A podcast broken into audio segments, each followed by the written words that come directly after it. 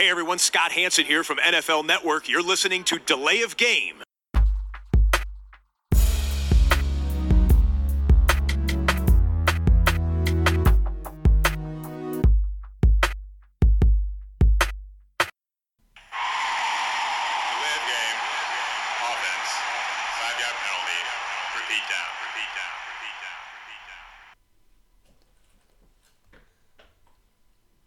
Herzlich willkommen zu Delay of Game, dem Football Podcast. Episode 61.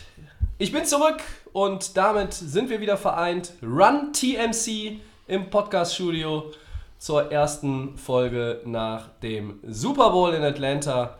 Ähm, ja, abgesehen von den paar Minuten, die ich zusammen addiert habe im Flugzeug, dürfte ich jetzt bei 30 Stunden wach sein, aber äh, nach dieser geilen Woche überhaupt kein Problem. Ich freue mich wieder hier zu sein. Ich begrüße den Christian Hallo. und ich begrüße den Max. Hallo. Wenig Enthusiasmus. Na, absolut, ich freue mich. Willkommen zurück. Tobi. Ja, Willkommen danke, zurück. danke. Hallo Tobi. Du bist wieder da. Ich bin wieder da, ja. ja. Ich war ja auch nur neun Tage weg. Aber äh, es war schön. Ähm, und wir klären zunächst die Bierfrage. Ja, Warsteiner. Ja, ich vom, vom. Christian gesponsert. Ja, Christian auch hat für heute fürs Bier äh, gesorgt, weil die Biervorräte bei mir zur Neige gegangen sind. Ich habe aber mir noch was mitgebracht aus Atlanta, ähm, nämlich von Southern Prohibition Brewing, ein Devil's Harvest Breakfast IPA. Irgendwo ist ja Zum immer Frühstück. Frühstückszeit und deshalb Prost. Prost. Prost. Ja, deliziös geradezu. Wir weisen an dieser Stelle auch ähm, mal wieder auf unseren Blog hin, delayoff.game.blog. Ähm, ja, der ein oder andere Text ist noch dazugekommen in der Super Bowl-Woche. Ähm, ja, so Super Bowl Aftermath äh, soll vielleicht auch noch einer dann die Tage kommen. Also klickt mal drauf äh, oder lest euch einfach mal die Geschichten durch, die da so zu finden sind, falls ihr die noch nicht kennt. Und damit steigen wir ein. Äh, Super Bowl 53. Die New England Patriots gewinnen mit 13 zu 3 gegen die Los Angeles Rams und holen ihren sechsten Titel. Meine Frage an euch, weil das ja jetzt schon viel diskutiert wurde überall. War es wirklich ein schlechtes Finale, nur weil es so wenig Punkte gab? Christian. Na, erstmal muss man festhalten, dass es natürlich äh, in den letzten Jahren so war, dass wir extrem verwöhnt worden sind mit dem Super Bowl. Es waren extrem spannende Spiele, die äh, zum Beispiel Patriots gegen Atlanta in Overtime, letztes Jahr gegen Philadelphia, äh, extrem viele Punkte, Yards, Touchdowns, Wendungen. Also da, da war man extrem verwöhnt. Und auch dieses Jahr von den beiden äh, Championship Games, NFC, NF AFC, die beide in Verlängerung gehen, super Quarterback-Play, viele Punkte. Da hat man natürlich extreme Erwartungshaltung. Und nicht jedes ähm, Spiel kann das erfüllen, ohne direkt ein schlechtes Spiel zu sein.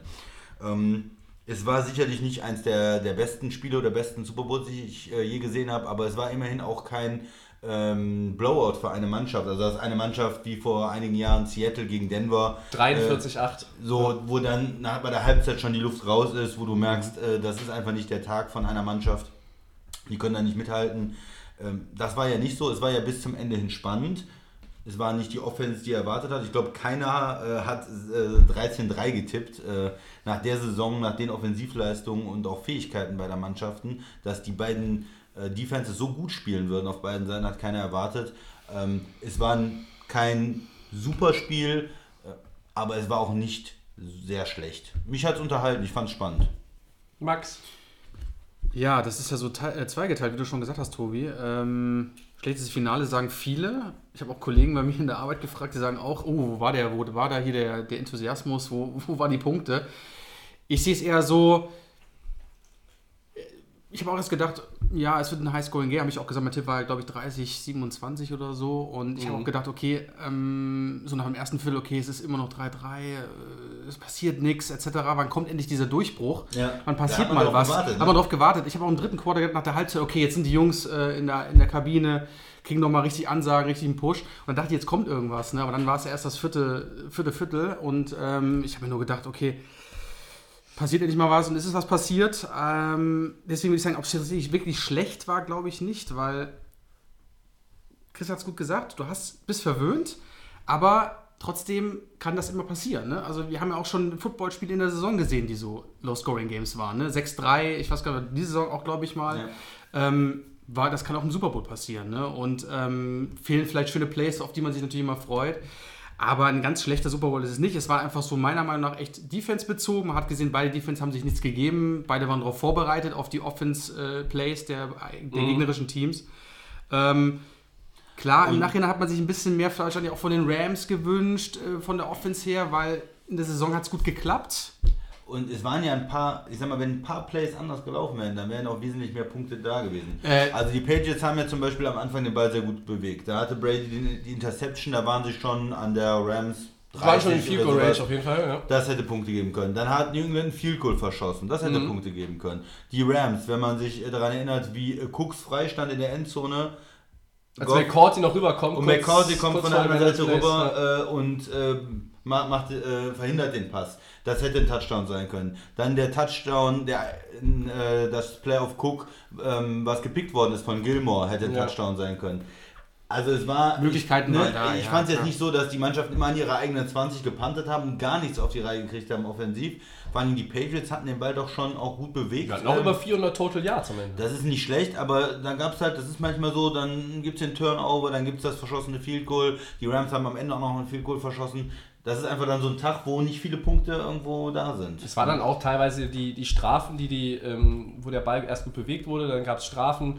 Oder die Patriots haben dann auch das eine oder andere Mal die Rams noch sacken können, äh, also Jared Goff, sodass man da auch äh, quasi tatsächlich Yards erzielt hat, aber dann die, Die Möglichkeit, hat, ne? äh, ja, man hat die Yards verloren, hat die Möglichkeit dadurch auch abgegeben, noch ein paar Punkte nachzulegen. Ähm, wenn wir jetzt alles mal so zusammenkehren äh, und auf, auf einen Teller schieben, Christian, glaube ich nicht, dass wir trotzdem über 30 irgendwas reden. Es wäre vielleicht ein, ein Spiel in den 20ern geworden. Ähm, und ich glaube, dann hätten auch wieder viele genörgelt. Ja? Ich glaube, gerade weil wir mit dem Thema ja sehr vertraut sind, wir gucken schon jahrelang diesen Sport, glaube ich, ist es für uns eher eine andere Sache, wo wir sagen, okay, wir haben irgendwo gesehen, wo hat es gehakt bei den beiden Teams und Leute, die vielleicht einen oder mindestens einmal im Jahr den Super Bowl gucken, denken, oh Gott, Die war das sind ein enttäuscht, das kann ich absolut weil die dann einfach den, den Sinn nicht dahinter sehen. Also- ähm, wir, wir denken, Auch okay, die, Fans von Panther kamen total auf ihre Kosten. Wir haben zwei Top-Panther gesehen, das muss man auch mal Ja, sagen. Also ja. Hacker ist Hacker ein ist- super Panther. Ja, und auf der anderen Seite Allen, der, der äh, Panther von den Patriots, der ist auch richtig gut. Und da haben wir zum Teil einen 60-Yard-Punt gesehen, äh, Punts, die genau an die 5-Yard-Linie gekommen Mhm. sind, dann da Fair Catch oder an der 3-Yard-Linie äh, ähm, Ja. runtergekommen sind. Also da extrem gutes Special Teams Play, wo es auch die Offense immer schwer hat. Wenn die Rams dann 95 Yards gehen müssen für den Touchdown, dann ist es halt auch was anderes als gegen andere Mannschaften, die nicht so gut panten. Da geht der Ball in die Endzone, Ja, ja. dann hast du nur 80 Yards. Und du hast halt auch äh, ein bisschen mehr äh, Freiraum zum Atmen, wenn dann dein Drive in der 20 oder 25 Ja. startet, als an der 5 oder der 7 oder Bist der du direkt 9. unter Druck, Ja, du bist ne? unter Druck. Äh, Du musst aufpassen. Kassierst du den Sack, ist es schnell eine Safety. Äh, wird der Running Back im Backfield getackelt, ist es vielleicht auch eine Safety. Ja. Oder ähm, wenn da tatsächlich auch dann der Druck der Defense Oder kommt, ist das ganz ne? schnell Ja. auch mal ein Turnover der äh, in Punkte. Das heißt, da ist mehr Vorsicht geboten. Ähm, und das ist, glaube ich, etwas, was jetzt der, der Football-Fan, der ähm, wirklich sich immer auch auf offensive äh, Spielzüge und Offensivfeuerwerke freut und das auch gewohnt ist, gerade weil er auch in den letzten Jahren eigentlich immer nur die Super Bowls geguckt hat, die sind dann enttäuscht, das kann ich verstehen. Ich kann auch verstehen, dass die das vielleicht nicht so erkennen. Das hatte tatsächlich so ein bisschen was von Rasenschach auch ähm, äh, phasenweise. Aber ähm, von mir werdet ihr nicht hören, äh, liebe Hörer, dass es ein scheiß Spiel war. Ähm, ich habe 20 Jahre davon geträumt, im, im Stadion sitzen zu dürfen, wenn der Super Bowl ähm, über die Bühne geht. Äh, das ist in Erfüllung gegangen. Äh, ja, mein Team hat nicht gewonnen. Ähm, aber ja, mein Team war immerhin dabei, äh, was halt auch nochmal was ganz Besonderes war. Und äh, nur weil es jetzt nicht übermäßig spektakulär war, ähm, also ich würde jetzt nicht sagen, das ist irgendwie von den 20 Super Bowls, die ich insgesamt gesehen habe ähm, am, am Fernsehen, äh, ist das ein Top 5 Ding gewesen, beileibe nicht. Nee. nee. Ähm, Ja. Ich würde sogar so weit sagen, es war nicht eine Top 10, also es war unterdurchschnittlich. Ja, von natürlich, Der, von aber- der Spannung und allem, auch am Ende, weil, weil dann auch nicht wieder dieser ähm, Vorsprungswechsel kam im, im Vorsport, dass die Rams nochmal in Führung gegangen sind und England kommt nochmal zurück oder sowas. Von daher, es war Ja. unterdurchschnittlich, aber er war auch nicht einer der wirklich der schlechteste Super Bowl aller Zeiten oder was manche jetzt sagen, der schlechteste der letzten 20 Jahre. Da gab es, glaube ich, auch schlechtere.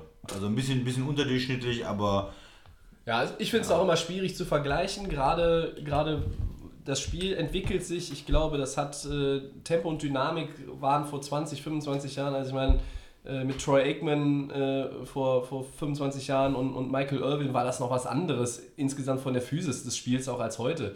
Äh, Spiele dann zu vergleichen, gerade auf dieser größten Bühne ähm, von allen, ja, es ist schwer, aber Christian, du hast ja angesprochen, Overtime hatten wir in, in beiden Championship Games ähm, immer höher, schneller, weiter. Und das, du weißt, das ist keine Garantie, ja, auch in diesem Sport nicht, dass es dass quasi immer noch mal eins on top gesetzt wird im Vergleich zum Jahr davor oder dem Jahr davor. Ähm, Also ich habe zum Beispiel Super Bowl 50 geschaut. Wir haben ja den Ja. Denver gegen Carolina, der war auch Katastrophe. Also da war zwar 24 zu 10 der, der Spielstand, aber ich kann mich noch, ich war in Amerika in der Zeit und habe dann, wie gesagt, habe ich mir auch gedacht, es war irgendwie total langweilig. Es sind zwar Action passiert, aber es war nichts Besonderes. Also deswegen würde ich das jetzt auch nicht so alles in, eine, in einen Topf schmeißen. Ich glaube, jeder hatte so irgendwo, jeder Super Bowl immer so seine Vor- und Nachteile. Das ist mir jetzt so als das nächste Beispiel eingefallen, dass Ja. sich 50 nicht so spannend war wie zum Beispiel 51, wo du dann dieses Ja. Comeback von den Patriots gegen Ja. Atlanta dann Ja, hattest, ne? wo du sagtest, nach der, Halb nach der Halbzeit, Atlanta ist, äh, die sind im Himmel und dann ähm, drehen die das um. Das ist natürlich, Ja, das hast kannst du, auch nicht jede Woche genau, haben. das ne? ist, das ist natürlich so eine Oder jedes Traumvorstellung. Jahr in dem ja, eine Fall, ja. Traumvorstellung, aber das vielleicht nächstes Jahr. Mal gucken. Ja.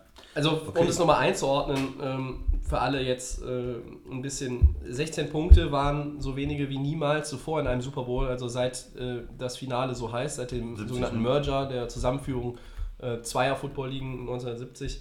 Insgesamt gab es 14 Punts, 9 von den Rams, 5 von den Patriots. Beide Teams äh, zusammen addiert 6 von 25 äh, beim dritten Versuch. Das ist schwer ausbaufähig. Äh, das 3 von 12 die Patriots, 3 von 13, glaube ich, die Rams.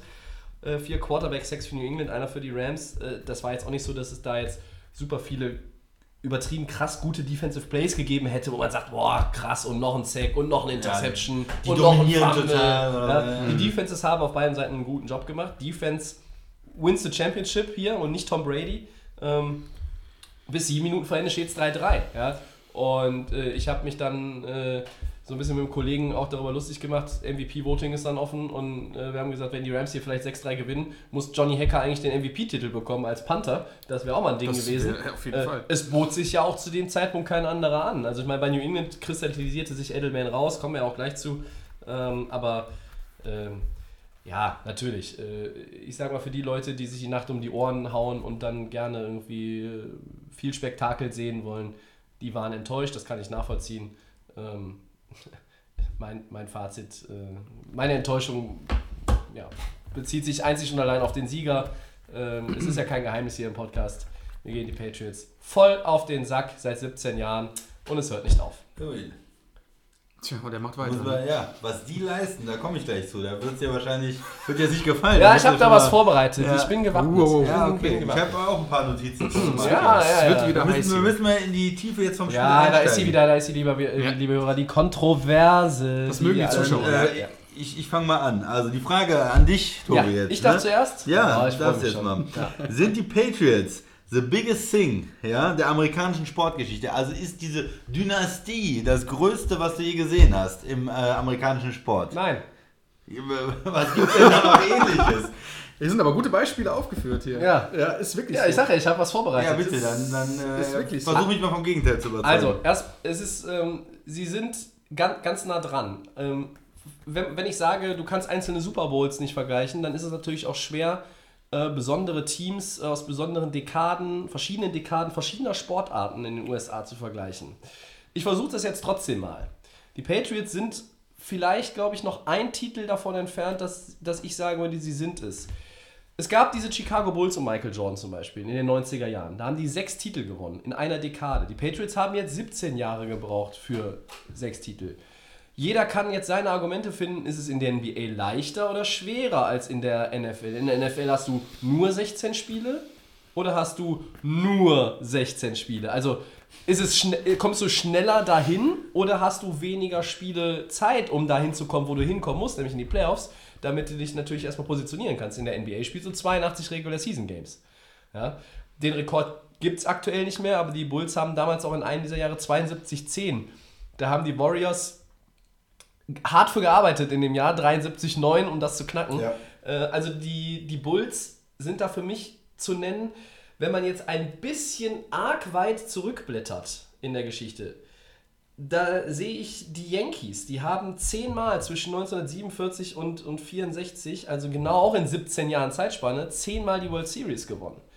Das ist nochmal mal einen Tacken mehr als die Patriots. Und da muss man ja auch überlegen, das Playoff-System ähm, ist natürlich anders. Da gibt es Serien, aber es gibt dann auch in der ersten Runde Best of Three Serien. Da darfst du dir auch nicht viel erlauben.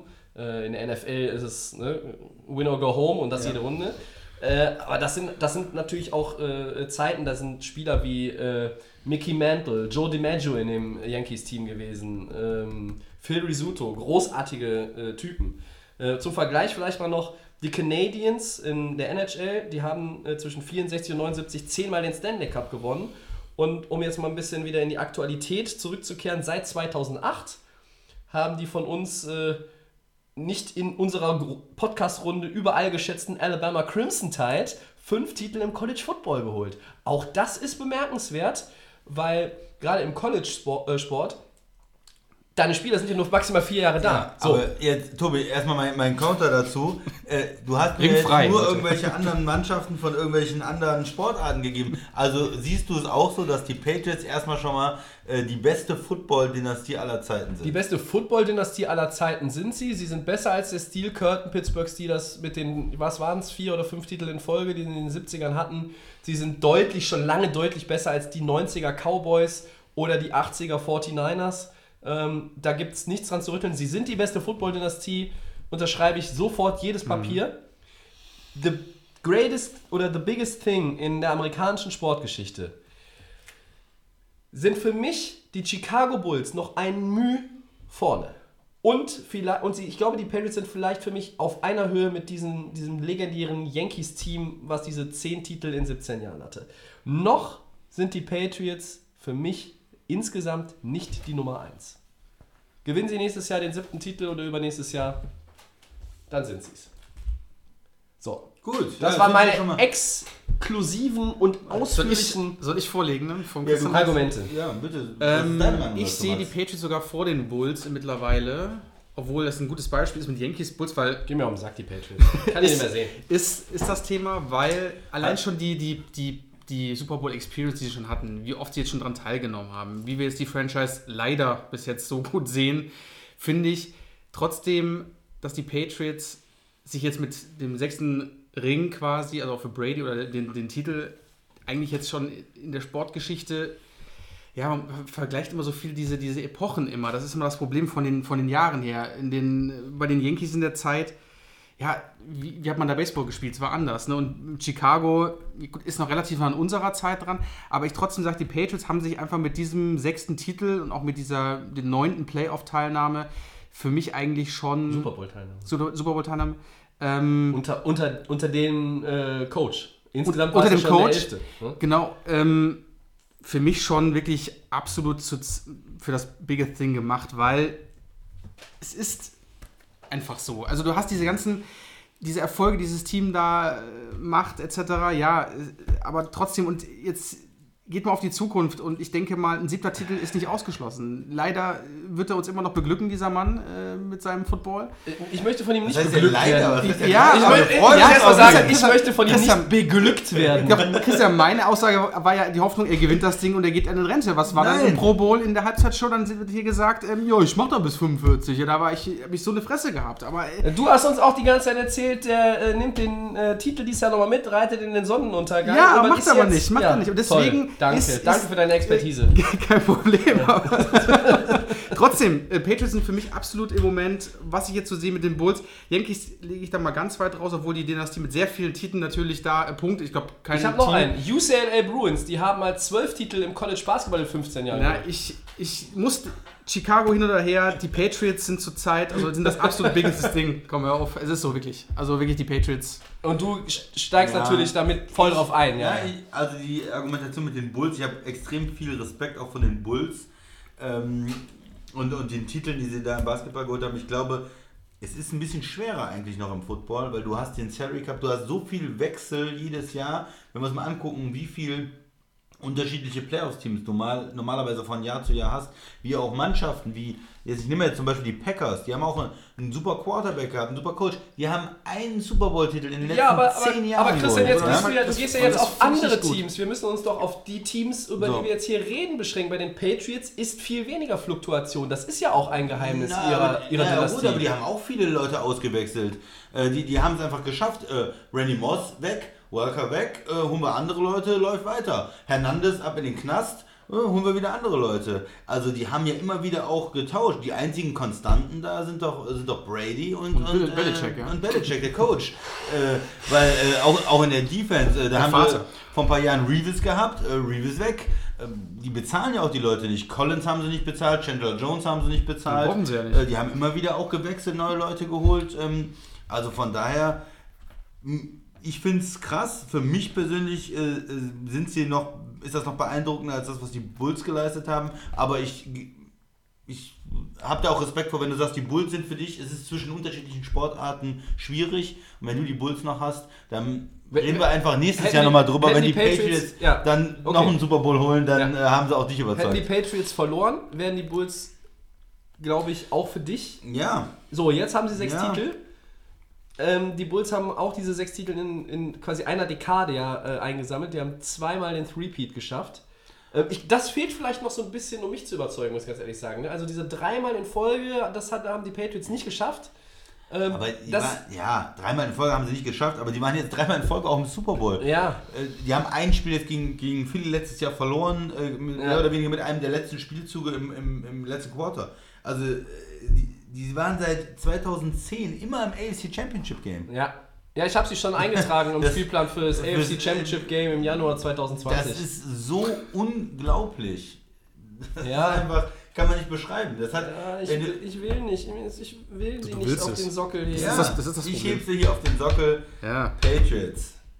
Also Wahnsinn. sind, sind vielleicht noch irgendwie ein halbes Prozent in meiner, in meiner Hierarchie dieser Teams ähm, auf Platz 2. Ich äh, muss auch dazu sagen, nicht, dass jetzt einer auf die Idee kommt, ich wäre ein großer Freund der Bulls gewesen. Nein, die konnte ich genauso wenig Ich leiden meine, in die der Bulls, Zeit. die waren nicht schlecht, die hatten immerhin den zweitbesten Shooting Guard der 90er. Ja. Wer war die Steve Nummer Kerr, 1? oder was? Reggie Miller natürlich. Ah, come on. Okay, ja, wir, okay. Das ein kleiner muss jetzt sein, ne? Exkurs, Ja, das muss- ein kleiner Exkurs raus in haben, die das amerikanische Sportgeschichte. ähm, Da bin ich jetzt aber auch platt. wer, wer, mehr zu, wer mehr zu den. Chicago Bulls oder den Yankees der äh, späten 40er und kompletten 50er Jahre wissen will, der kann uns bei Facebook und Twitter schreiben. Ähm, wir können ins Archiv gehen im Keller und äh, quasi jede Story ausgraben, kein Problem. Also wir halten fest, äh, ich sag in dem Fall nein, ihr sagt, sie sind Ja. äh, the Ja. biggest thing. Biggest thing. Ja, ich kann mich nur wiederholen. Ich werde, werde mich auch heute in diesem Podcast immer wieder wiederholen. Ich werde es immer wieder sagen. Sie gehen mir auf den Sack. Ja. Mehr Liebe für die Patriots. Nein, von Leistung, mir mehr Das nicht. mehr kriegen sie von Ja, mir aber auch nicht. never sie ever. kriegen nur, mehr Never kriegen sie auch ever. nicht du bist doch schuld an dem ganzen Quatsch. Ich bin wieder schuld. Ich, nur weil ich die ganze Zeit das nur, nur weiß, wie es läuft. hast du, du hast du eigentlich, du hast jetzt irgendwie von den elf Playoff-Spielen hast du glaube ich zehn richtig getippt oder Das so. ist ne? richtig, Tobi. Das ist ja ekelhaft. Das ist richtig. Das ist ja die schöne, schöne, Wenn es schon nicht beim Fantasy läuft, dann kann ich wenigstens beim Tippspiel mal Die, die Game-Pick-Bilanz äh, ist bei mir doch auch ziemlich miserabel am Ende dann gewesen, wenn ich mir überlege, wo ich hergekommen bin. Bei dir ist sie ja immer besser geworden. Aber gut, Ja. anderes Thema. Ähm, Lass wir doch mal auf das Spiel auch äh, eingehen. Ich habe noch viel Hab- zum Spiel zu sagen. Ach, echt? Ja. Ja, ich. Da Das interessiert- das reden wir viel die zu viel- Hörer aber. Da reden wir viel zu viel über die Patriots für meinen Geschmack. Ja, komm, Max, mach mal weiter. Ja, mache ich. ähm, MVP wurde Julian Edelman mit 10 Catches und 141 Yards. Ähm, und was waren denn jetzt die weiteren Schlüssel noch, außer Julian Edelman für die Patriots zum Erfolg quasi? Christian. er winkt Er winkt, er winkt schon. Per Catch. Christian ist heiß. Äh, ja, ich möchte, also erstmal die Defense, ja, ist ganz klar, sie haben die Rams gestoppt, die haben eine der besten Offenses der, äh, der Saison und auch der letzten Jahre komplett gestoppt. Und was, was haben sie gemacht? Die hatten einen super Gameplan. Erstmal haben sie den Lauf gestoppt. Sie waren zum Teil mit fünf Leuten an der, an der Line of Scrimmage, haben da extrem ähm, extrem gut, auch mit der D-Line gegen die O-Line ag- agiert, hatten da keine Lücken, dass, äh, um irgendwie den Laufspiel, äh, das Laufspiel sich entwickeln zu lassen von den Rams. Und sie haben, äh, sind eigentlich ein Man-Team, also sie spielen viel äh, mit den Corner 1 gegen 1 gegen die Receiver, haben aber das ein bisschen auch geändert. In der, Im Super Bowl auch viel Zone gespielt, weil der Quarterback der Rams, Tobi, hörst du auch zu, ja? Das ist wichtig jetzt. Der Ich hab abgeschaltet hier.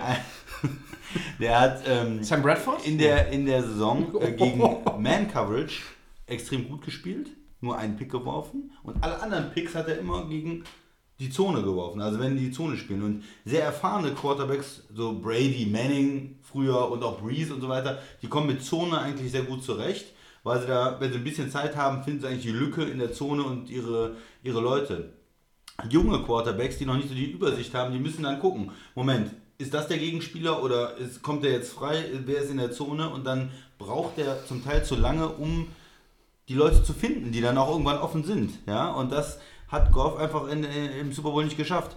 Die Patriots haben gesagt, okay, äh, Running Game und Play Action läuft bei uns nicht. Ihr müsst wirklich als Pocket Passer muss Goff in der Zone die freien Leute finden. Ja. und das hat er nicht geschafft. Nee, hat er das nicht. hat er leider nicht geschafft. Gar nicht. Und äh, damit war das ähm, extrem gut und sie haben dann auch einfach damit weitergemacht. Die Rams haben nie irgendwie ein Mittel dagegen gefunden und sie mussten dann auch nicht das groß verändern. Sie haben dann diese, diese Defense äh, so, so, so durchgespielt. Sie haben mehr geblitzt als sonst auch. Sie haben also aggressiv gespielt, äh, fünf oder manchmal sogar sechs Leute geschickt, dadurch auch die vier Sacks und, und haben dann auch eins gegen eins gespielt dann hinten. Also zum Beispiel gegen Cooks, der ist ja ein extrem guter, schneller Receiver. Gilmore, haben sie gesagt, du bist unser, unser Nummer 1 Corner hier, du machst das alleine. Hat er. Und in dem, in dem einen Play, wo er den Pick geholt hat, hatte der keine Hilfe. Das heißt, die haben mit fünf Mann geblitzt, Goff unter Druck gesetzt, er äh, war unter Druck und hat panisch den, äh, den Ball gespielt.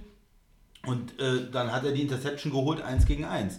Das ist eine ähm, extrem risikoreiche Strategie. Ja, das war Cover Zero, keine Safeties hinten, keine Hilfe. Und, und das hat sich aber ausgezahlt, weil der Quarterback nicht die Erfahrung hatte, sage ich jetzt mal, um, um ja, die Patriots dafür zu bestrafen, für diese aggressive Spielweise und für ähm, diese, auch vielleicht für die, für die Zone, die sie zum Teil spielen, das, da, das, damit umzugehen. Ja? Und da, das hat er nicht geschafft. Und äh, das ist dieses, äh, dieser starke Defensive Gameplan von ähm, äh, Bill Belichick dann gewesen auch. Und Ähm, das ist genau der Schlüssel gewesen, warum das so gelaufen ist. Ich wusste einfach schon von Anfang an, wir haben ja auch letzte Woche darüber gesprochen, diese underrated Patriots Defense. Ja. Und wir wissen ganz genau, jetzt ist Playoffs und es ist Super Bowl und sie drehen wieder auf in allen Positionen. Aber ich war auch so erstaunt. Und da habe ich gewusst, dass Belichick genau das Richtige in dem Moment macht. Und zwar diesen jungen Mann, der sowieso natürlich, und das muss man natürlich auch sagen, das ist seine erste, sein erster Super Bowl, diese Verantwortung, die er natürlich auch hat, und das kommt immer mit dazu. Er ist nicht wie Tom Brady, der sagt, "Oh, ich werfe jetzt einfach mal das Ding. Hat genau gewusst, wo er die Leute positionieren sollte. Die Blitzangriffe, die kamen, innerhalb von Sekunden. Da hat es wirklich gesehen, wie das in drei Spielen das gerappelt hat, wo die kommen und dann Goff in dem Moment verständlicherweise, was soll er auch machen? Und dann in der Zone. Er hat viele, viele Pässe weggeworfen, damit er nicht noch häufiger gesackt Genau, wird dann- und, und aber- mehr Raumverlust entsteht. hat, natürlich. Genau, hat ja. aber versucht, auch selbst versucht, die, die ähm, noch ein bisschen die Yards zu machen, was aber da trotzdem auch nicht gelungen ist. Also man hat gesehen, dass die Patriots kamen immer an und dass du auch nicht vergessen darfst, trotzdem auch in der in Secondary und hinten auch wirklich optimal dicht gemacht haben. Es Gute war einfach Plays schwierig. Goff hatte natürlich ne? auch das Problem, Ja. es waren viele Situationen, wo Spieler frei waren. Er hat sich aber dann für den Falschen entschieden hat. Ja. In der Situation, weil natürlich auch der Druck extrem kam von der D-Line. Das darf man auch nicht vergessen. Und deswegen mache ich immer gar keinen großen Vorwurf, weil ich sage, der Kerl hat es probiert. Es hat nicht funktioniert, aber unfassbar, wie diese Patriots Defense das einfach wieder gelöst hat in beiden Sachen. Du hast das Run Game komplett rausgenommen. CJ Anderson, sorry, aber der hatte ein paar Laufs, die er gemacht hat. Du hast Goff aus der Kontrolle gehalten. Genau das war das, was, was ich mir gedacht habe. Die Patriots können eigentlich nur diesen jungen Mann irgendwie unter Druck bringen, weil wenn den Cooks einmal weg ist, ist er weg. Dann hat er den Ball und dann ist das Thema erledigt. Ja, die, optimal gelaufen. Auch viel, viel Also- in der, in der Defense, da waren auf einmal fünf, sechs Leute an der Line, du wusstest nicht, wer kommt jetzt, äh, wer, wer zieht sich Das, zurück das und wer Lustige, kommt. ne? genau, die haben Skycam hat immer wieder gezeigt, die, hat die, die, ne? die, die Replays immer gezeigt von oben. Du hast irgendwie gesehen, es war nie jemand irgendwo frei bei den Rams. Also, muss ich Ja. ganz, du hast es vielleicht von oben gesehen, Tobi, Ja, aber du hast gesagt, ja, es ja. war irgendwie, er hat mir leid getan. Er ging Also- dann zurück und sagte, sucht, sucht, sucht und immer hast Der- schon die Defense gesehen. Der Christian hat es ja richtig angesprochen mit dieser äh, Zone-Coverage. Wenn sie aber in Man-Coverage gespielt haben, Ja. äh, die Man-Coverage war, War gut, ne? war exzellent. Ja. Das war im Grunde die Wenn beste Man- Man-Coverage, die ich in den Playoffs von irgendeinem Team gesehen habe, äh, diese Saison. Ähm, war- also die Secondary hat wirklich, wirklich alles richtig gemacht. Sie haben, ähm, ja, Woods komplett rausgenommen. Den haben sie, glaube ich, zum Ja, der Teil war- Ja, zu wenig also Gedoppelt. wir waren jetzt, wollen wir noch mal kurz vielleicht bei den, Ja. bei den Keys für, für den Patriots Erfolg bleiben. Ja. Die, Ja, okay. Über die, die Miscues der Rams kommen wir, ja- da wollen wir ja gleich noch zu kommen. Ähm, ihr habt jetzt, also, ihr habt jetzt eigentlich richtig angesprochen. Ihr habt es auch sehr gut analysiert, äh, beide. Äh, darf, dafür habe ich die Jungs auch hier. Ne? Die können es Ah. viel besser erklären als ich. Ne? Ich bin letztlich dann doch nur der biertrinkende Host. Richtig. Ja, ich sag das Wort nicht mehr selber. So, nee, aber für mich war halt auch noch en- mitentscheidend, dass sie, ähm, äh, sie 407 Total Yards, aber sie haben das auch tatsächlich auch ganz gut, es war wieder ausgewogen bei den Patriots. Dieses, diese Unberechenbarkeit in der Offensive von New England, das war auch wieder sowas. Die Running Backs schön, schön gestreut. Sonny Michel, 94 Yards, glaube ich, am Boden. Äh, 18, 18 Läufe für 94. Ähm, Edelman, ich weiß nicht, ob du es eben gesagt hattest, 10 Catches für 141. Also so ist er, ist er. MVP geworden. Ähm, aber halt, äh, äh, es kam auch viel von Sonny Michel. Und es war immer wieder ein bisschen James White, ein bisschen mehr Rex Burkhead. Der Einzige, der irgendwie nicht so zum Zuge kam, war James Devlin, aber ich glaube, den hätten sie doch häufiger aus, dem, aus der Hutkrempe gezaubert, wenn sie mehr in der Red Zone operiert hätten. Aber letztlich war ja nur das einzige Red Zone Play der Patriots, glaube ich, Bei der Touchdown. der Touchdown Ja. aus einem Yard Entfernung, weil vorher dieser Ja, lange Pass auf Gronk war oder ja. zwei Ja, Yards. Ja. Ähm, Also das war vielleicht, vielleicht noch ein weiterer Schlüssel, aber natürlich der entscheidende Schlüssel zum Sieg war die Defense. Wenn ich noch was über die Patriots Offense sagen ne? Also die, die Rams Defense hat das ja auch gut gemacht. Ne? Natürlich. Am Anfang, die haben Sonst wäre das Spiel ja nicht so lange offen ein gewesen. bisschen, bisschen Yards abgegeben und so, aber die Patriots hatten ja schon Probleme und auch McDaniels Probleme, ähm, den Ball zu bewegen. Edelman ja, aber mehr äh, Hogan gar nicht äh, in der Offense. Gronk auch nicht viel. Übrigens, wenig, da, ne? Wenig. das hatten wir selten die Möglichkeit, aber wir, äh, da musste ich auch jetzt mal sagen, äh, vielleicht das beste Saisonspiel von Marcus Peters, der gegen Hogan Ja, exzellent verteidigt hat und das mehrfach. Die Bälle kamen Peters zweimal auf und lang, Talib genau. haben Ja. eigentlich ein gutes Spiel gemacht. Die wurde, haben so viel auf die Fresse Ja. gekriegt in den Tagen vorher äh, äh, von den Medien. Genau. Ja, aber die haben wirklich gut gespielt. Nur, nur Edelman, den, den, den, den kannst du halt Der war im immer frei. extrem schwer kontrollieren. der war immer frei. Aber genau das Thema, ähm, zwei lange Pässe auf Hogan und super Defender. Also Peters Perfekt von Peters. Peters Be- super beide gemacht. Plays waren von Peters genau, die waren beide in der Zone, die wären auch angekommen. Ja. Gar kein Problem gewesen. Aber Peters hat das da, da wirklich seine ganzen Fehler, die er in der Saison gemacht hat, war wirklich an dem Tag war er wirklich da. Was, aber was machen dann die Patriots in dem, in dem Touchdown-Drive? Das ist vielleicht ganz interessant, für, bisschen nerdig jetzt vielleicht, aber die, die gehen dann hin und spielen mit einem Heavy Personnel. Die spielen mit zwei Tight Ends, Fullback, Running Back, nur ein Wide Receiver. Also wo jeder denkt, okay, das ist ein Zeichen für Laufen. Du willst mit zwei Tight Ends, mit einem Fullback, mit einem Blocken, Running ja. Back laufen, hast nur einen, einen äh, Receiver. Und was machen die dann? Also die Rams kommen dann äh, Base Defense raus mit wenig äh, Cornern äh, und versuchen da den Lauf zu stoppen und dann spielen die Empty daraus, ja. Also das ist also eine, wo gar kein Running Back hinten ist. Die Running Backs sind irgendwo außen und äh, die Tight Ends sind außen und die spielen auf einmal äh, ganz klar Pass daraus. Ja, und die Running Backs stehen dann gegen Linebacker. Ja, Ja. Oder, oder sogar die, die, die Corner äh, ähm, sind dann auf, auf einem Fullback, beschäftigen sich mit einem Fullback oder einem Running Back und der Edelman oder der Gronk haben dann das Mismatch mit dem Linebacker und so haben die dann äh, in dem letzten Drive dann, äh, war das eine Completion ähm, zu, zum Tight End, äh, zum Edelman, Edelman äh, zum, zum White, glaube ich, und sind da wirklich äh, wie Butter dann mit den, mit den, äh, Burkhardt hatte, glaube ich, noch Mhm. eine 7-Yard-Reception dabei, einfach dann äh, haben das diktiert dann sozusagen. Ja, und da, da merkt man, was die Stärke der Patriots in der Offense ist, diese Flexibilität. Die können ein Spiel, und das ist seit Jahren so, ein Spiel haben die absolut run-orientiert, 200 Yards Rushing und im nächsten Spiel sind die gewandelt und spielen äh, extrem viel Passing. Oder musstest du aber das mit ihren. Receiver, mit ihren Tight Ends. Die können einfach alles spielen. Oder welche Mannschaft macht das denn? Die spielen in der Saison äh, super viel Mann in der Verteidigung und spielen dann im Super Bowl auf einmal 50% der Zeit äh, Zone. Das können andere Mannschaften gar nicht. Also auch diese Tendenz zu brechen, äh, du erwartest das eine und kriegst dann wieder was anderes. Und die, die, die sind eigentlich wie ein Chamäleon für mich. Äh, seit trotzdem Jahren ja. ändern die sich. Äh, das einzig Konstante ist der Quarterback und der Coach und alles andere wird immer bei Bedarf ähm, eingestreut. Und die können ein Jahr äh, spielen die mit Philadelphia äh, 500 Yards Offense und die selbe Mannschaft in Anführungsstrichen, natürlich mit ein paar Veränderungen, spielt im nächsten Jahr ähm, 13-3 im Super Bowl. Finde ich Wahnsinn. Also, äh, das ist nicht wie, wie andere Mannschaften, die spielen, wo du immer weißt, ja, die spielen das und darauf muss ich mich einstellen. Die haben Wo du, immer selbst noch schon als, in der wo du selbst ne? schon als Fans, wenn du es im Fernsehen siehst, weißt, okay, jetzt kommt wieder dieses eine Play, ne? Aber bei Ja. den Patriots einfach dieses, Ja. Dieser Überraschungsmoment. Und ja. dann, die legen das so hin und gucken und irgendwann haben sie sie dann halt so gekriegt, wo sie haben wollten und das war dann der Touchdown-Drive. Und was man dann noch sagen muss, ähm, als, Tobi, das tut jetzt weh, nach der Interception von den Rams, da war ja noch ein bisschen Zeit auf der Uhr, dann kommen sie halt raus und sagen so, jetzt laufen wir das und laufen die Uhr runter. Und dann haben sie die richtig guten ähm, Laufspielzüge auch bekommen. Das heißt also Gronk war als Blocker da überragend, Devlin, der Fullback, Ja, der da ging. Burkhead durch die Mitte. Das war wie Sesam, öffne dich. Also das Ja, war, die, da hat auch die die- nochmal richtig die- einen Push gekriegt. das war die finale Ohrfeige. das war, das war nochmal so, wir bringen, also wir panten jetzt nicht mehr oder das Spiel wird jetzt nicht nochmal knapp beim Stande von 10 zu 3. Wir holen jetzt noch die Punkte ähm, und, und machen da den Deckel drauf. Und mit 13-3, mit einer Minute äh, dabei war der Deckel drauf, weil du kannst als Rams dann gar nicht mehr so schnell so Ja. viel scoren. Und ähm, da war der Deckel drauf. Also das war dann auch nochmal ein Beweis für, wenn wir laufen, jeder weiß eigentlich, die laufen jetzt und sie schaffen es dann äh, für die für die großen äh, Plays dann auch durchzulaufen. Tja. Ja.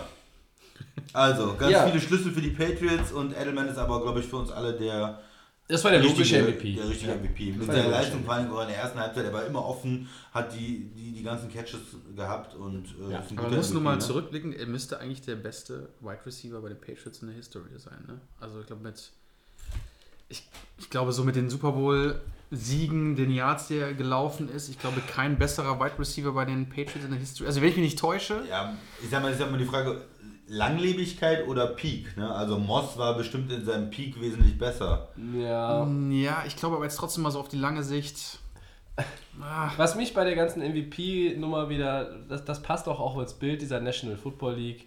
Da wird einer Super Bowl MVP, der wegen äh, illegaler Substanzen die ersten vier Spiele der Saison gesperrt war. Stimmt, ja. Herzlichen Glückwunsch, Roger Goodell. Das passt wieder absolut ins Bild. Äh, ja, kann ich, ist einfach großartig, kann ich nur sagen.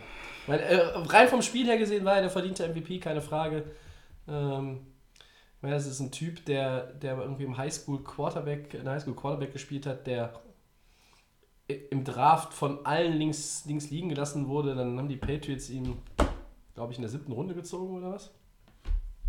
Oder in der sechsten? In der siebten. Siebten. Ne, ist ein Siebtrunden-Pick, glaube Ja. ja, das ist. Der Mann hatte drei oder fast vier Yards of Separation, wie man das nennt. Also die messen ja jetzt mittlerweile, wie viel Platz zwischen dem Edelman bei dem Ankommen des Balles und dem nächsten Defender ist. Vier Yards. Das fühlte sich eher wie 14 an teilweise. Ja, Das ist Wahnsinn. Wenn er mehr als ein Yards hat, dann wird, er, wird gesagt, das ist eigentlich offen für einen Quarterback. Ja. Wenn du ein Yards Platz hast, den anzuspielen, dann geht das eigentlich. Er hätte vier Yards, 3,9 Yards im Schnitt.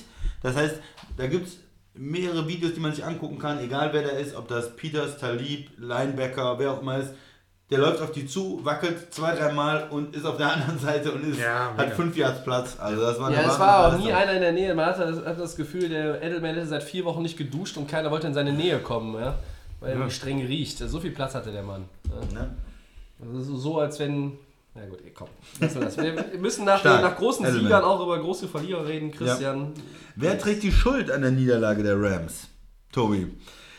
Quarterback Jared Goff oder Head Coach Sean McVay? Ja gut, das ist natürlich auch irgendwo so ein bisschen connected, äh, aber ähm, in meinen Augen war es noch nicht mal Jared Goff, der beide haben ja in der Postgame Press Conference halt das gesagt, dass sie, dass sie das so auch auf ihre Kappe nehmen. Aber für mich ist Sean McVay derjenige, der es mehr zu verantworten hat. Er hat es nicht geschafft, ähm, ja, das, das was Belichick äh, äh, aufgelegt hat für den Sonntag zu dekodieren. Er hatte nicht die passenden Antworten. Das war ja so ein bisschen auch das äh, von den, ich sag mal, von den nerdigen Experten erwartete Matchup, äh, was halt an der Seitenlinie stattfindet, nämlich äh, Belichick, die alte Schule mit 66 ist er, glaube ich, und Sean McVay, der 33-jährige, ähm, so dieses Generationenduell, was es ja nicht nur auf der Quarterback-Position, sondern auch bei den Headcoaches gab. Und äh, er hat es wunderbar zusammengefasst, ähm, Sean McVay. Äh, I got outcoached, da ist es Ja. wieder mein Lieblingswort. Äh, und das stimmte auch. Er wurde im Grunde genommen einfach taktisch übertrumpft vom Altmeister, vom Imperator, vom Hoodie-Man. Ähm, Ja, woran lag das? Ich weiß es nicht. Also es, es, es, mir hat in vielen Phasen des Spiels einfach das Playcalling nicht gefallen, die Herangehensweise. Also am Anfang hast du dir äh, bei so einem Spiel, wie bei jedem anderen äh, Regular Season Game oder anderen Playoff-Spiel auch, du hast, kommst raus und hast halt die ersten 9, 12, 15 Plays, die sind im Grunde genommen mehr oder weniger fest. Ne? Also du hast diesen Plan, das und das und das. Und alles weitere ergibt sich. Und was mir nicht gefallen hat, war ganz oft zum Beispiel, dass sie beim ersten Versuch dann irgendwann, also sie haben irgendwann einen Punkt erreicht, da waren sie auch gar nicht hinten, also vielleicht drei Punkte oder stand 3-3 ja. oder auch 0-0, dass sie beim ersten Versuch passen und ähm, man aber schon früh gesehen hat, eben halt genau gegen diese Zone-Coverage, dass das nicht funktioniert. Anstatt da zu laufen, dann laufen sie bei zweiten und zehn, dann kriegen sie drei Yards mit CJ Anderson, dann stehst du mit dritten und sieben da. So, dritter und sieben ist schon wieder ein Play, wo die Wahrscheinlichkeit sehr hoch ist, dass danach dein Panther aufs Feld kommt. Ja. Ja? Äh, es ist nicht überliefert, aber. Johnny Hacker hatte wohl Blasen am Montagmorgen, weil er so oft aufs Feld rennen und wieder runterrennen musste. Ja? Gut. Das war übrigens der Durchschnitt äh, für die Rams Third Downs. Sieben Yards. Ähm, Ja. Die durchschnittlich. Ja, so, und ich meine, beide Teams haben nur drei Third Downs äh, zum neuen First Down äh, verwerten können. Das ist, äh, wie gesagt, 6 von 25 insgesamt. Das ist eine wirklich Gruselig. lächerlich schlechte Quote. So, aber McVay, mir, mir fehlte da irgendwie so ein bisschen Esprit. Äh, Jet Sweep habe ich, glaube ich, einmal gesehen Ja. mit Robert Woods. Zu wenig. Ähm, also wir reden jetzt hier gar nicht über irgendwelche Trickspielzüge mit Hacker oder so, um Gottes Willen. Der war Ja. meistens gar nicht auf, in der, war nie eine Feldposition, wo sich das angeboten hätte. Und aber- auch, auch New England war ja gewarnt, dass sowas vielleicht Ja, auch ja. kommt. Ne? Da muss man Ich ja hatte eher die ganze Zeit aufpassen. damit gerechnet, dass New England das tatsächlich Nee. macht. Das wäre noch so die ultimative äh, Demütigung gewesen. Ähm, und da fehlte mir bei McVay so ein bisschen, ähm, ja, weiß ich nicht, der Ideenreichtum, der Spielwitz. Ähm, Goff hatte teilweise, wirkte nervös, wirkte überfordert in, in einigen Situationen. Ich glaube, dass es aber eher äh, der Impuls von der Seitenlinie war, der ihn auch da, da unter Druck gesetzt hat. Ähm, ja, Belichick hat das Coaching-Matchup gewonnen. Und wenn wir einen Schuldigen suchen auf Seiten der Rams, dann ist es für mich in erster Linie Sean McVay. Wer war es für dich, Max? Auch? Ja, auch McVay.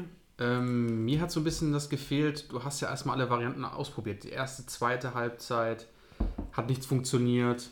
Dann hast du ja diese Halbzeitshow, die, äh, die Halbzeitpause, die ja länger ist als eine normale reguläre Pause. Da habe ich gedacht, okay, jetzt lassen sich die Rams irgendwas einfallen. Sie haben jetzt gemerkt, okay, mit den Varianten, die wir jetzt haben, mit den Möglichkeiten, das funktioniert vorne nicht. Aber ich habe irgendwie so das Gefühl, da hat dann wieder Belichick so die, die, die Hausaufgaben wieder gemacht in dem Fall. Er hat sich wahrscheinlich auf mehrere Varianten eingestellt, kommt mit der Erfahrung vielleicht. Und das hat mir bei McVay ein bisschen gefehlt. Du hast nicht geschafft, irgendwie vielleicht die Patriots zu überraschen mit irgendeinem Play etc. Ähm, konntest deine Running Backs nicht richtig einsetzen, da hast du ja schon Das ist der Punkt. Genau. Du hast da keine Lösung gefunden. Mich hat es echt verwundert, dass Gurley ist ein unfassbarer Running Back, der in der Saison Unglaubliches ge äh, gezeigt hat. Und dann äh, ist er schon im, im Conference-Finale war er schon nicht da. Ähm, jetzt habe ich gedacht, okay, jetzt, jetzt reden wir mal von dieser Verletzung hin oder her, aber trotzdem allein nur diesen, äh, man kann ihn trotzdem irgendwie einsetzen oder was auch immer. Und also mir hat McVay da einfach, ich, man kann es jetzt überall suchen, aber so vom Grundsatz, dann ist natürlich klar, da hast du einen unsicheren Quarterback, der auf die, äh, auf die, äh, auf die Lösung quasi wartet, äh, was von der Seitenlinie kommt und dass er irgendwas machen kann. Das ist klar, da wird es immer schlimmer, es wird immer schlimmer und dann passiert ein kleiner Fehler und die Patriots, die Patriots werden dann, haben ja dann auch ihre, ihren Spielplan umgeändert, haben gemerkt, okay, jetzt machen wir mal was anderes bei denen. Ja, das hat dann ja. funktioniert. Und das hat bei den Rams wahrscheinlich nochmal gefehlt. Kann die Erfahrung sein, daraus lernt man, aber das ist so der, ein bisschen der Schlüssel gewesen.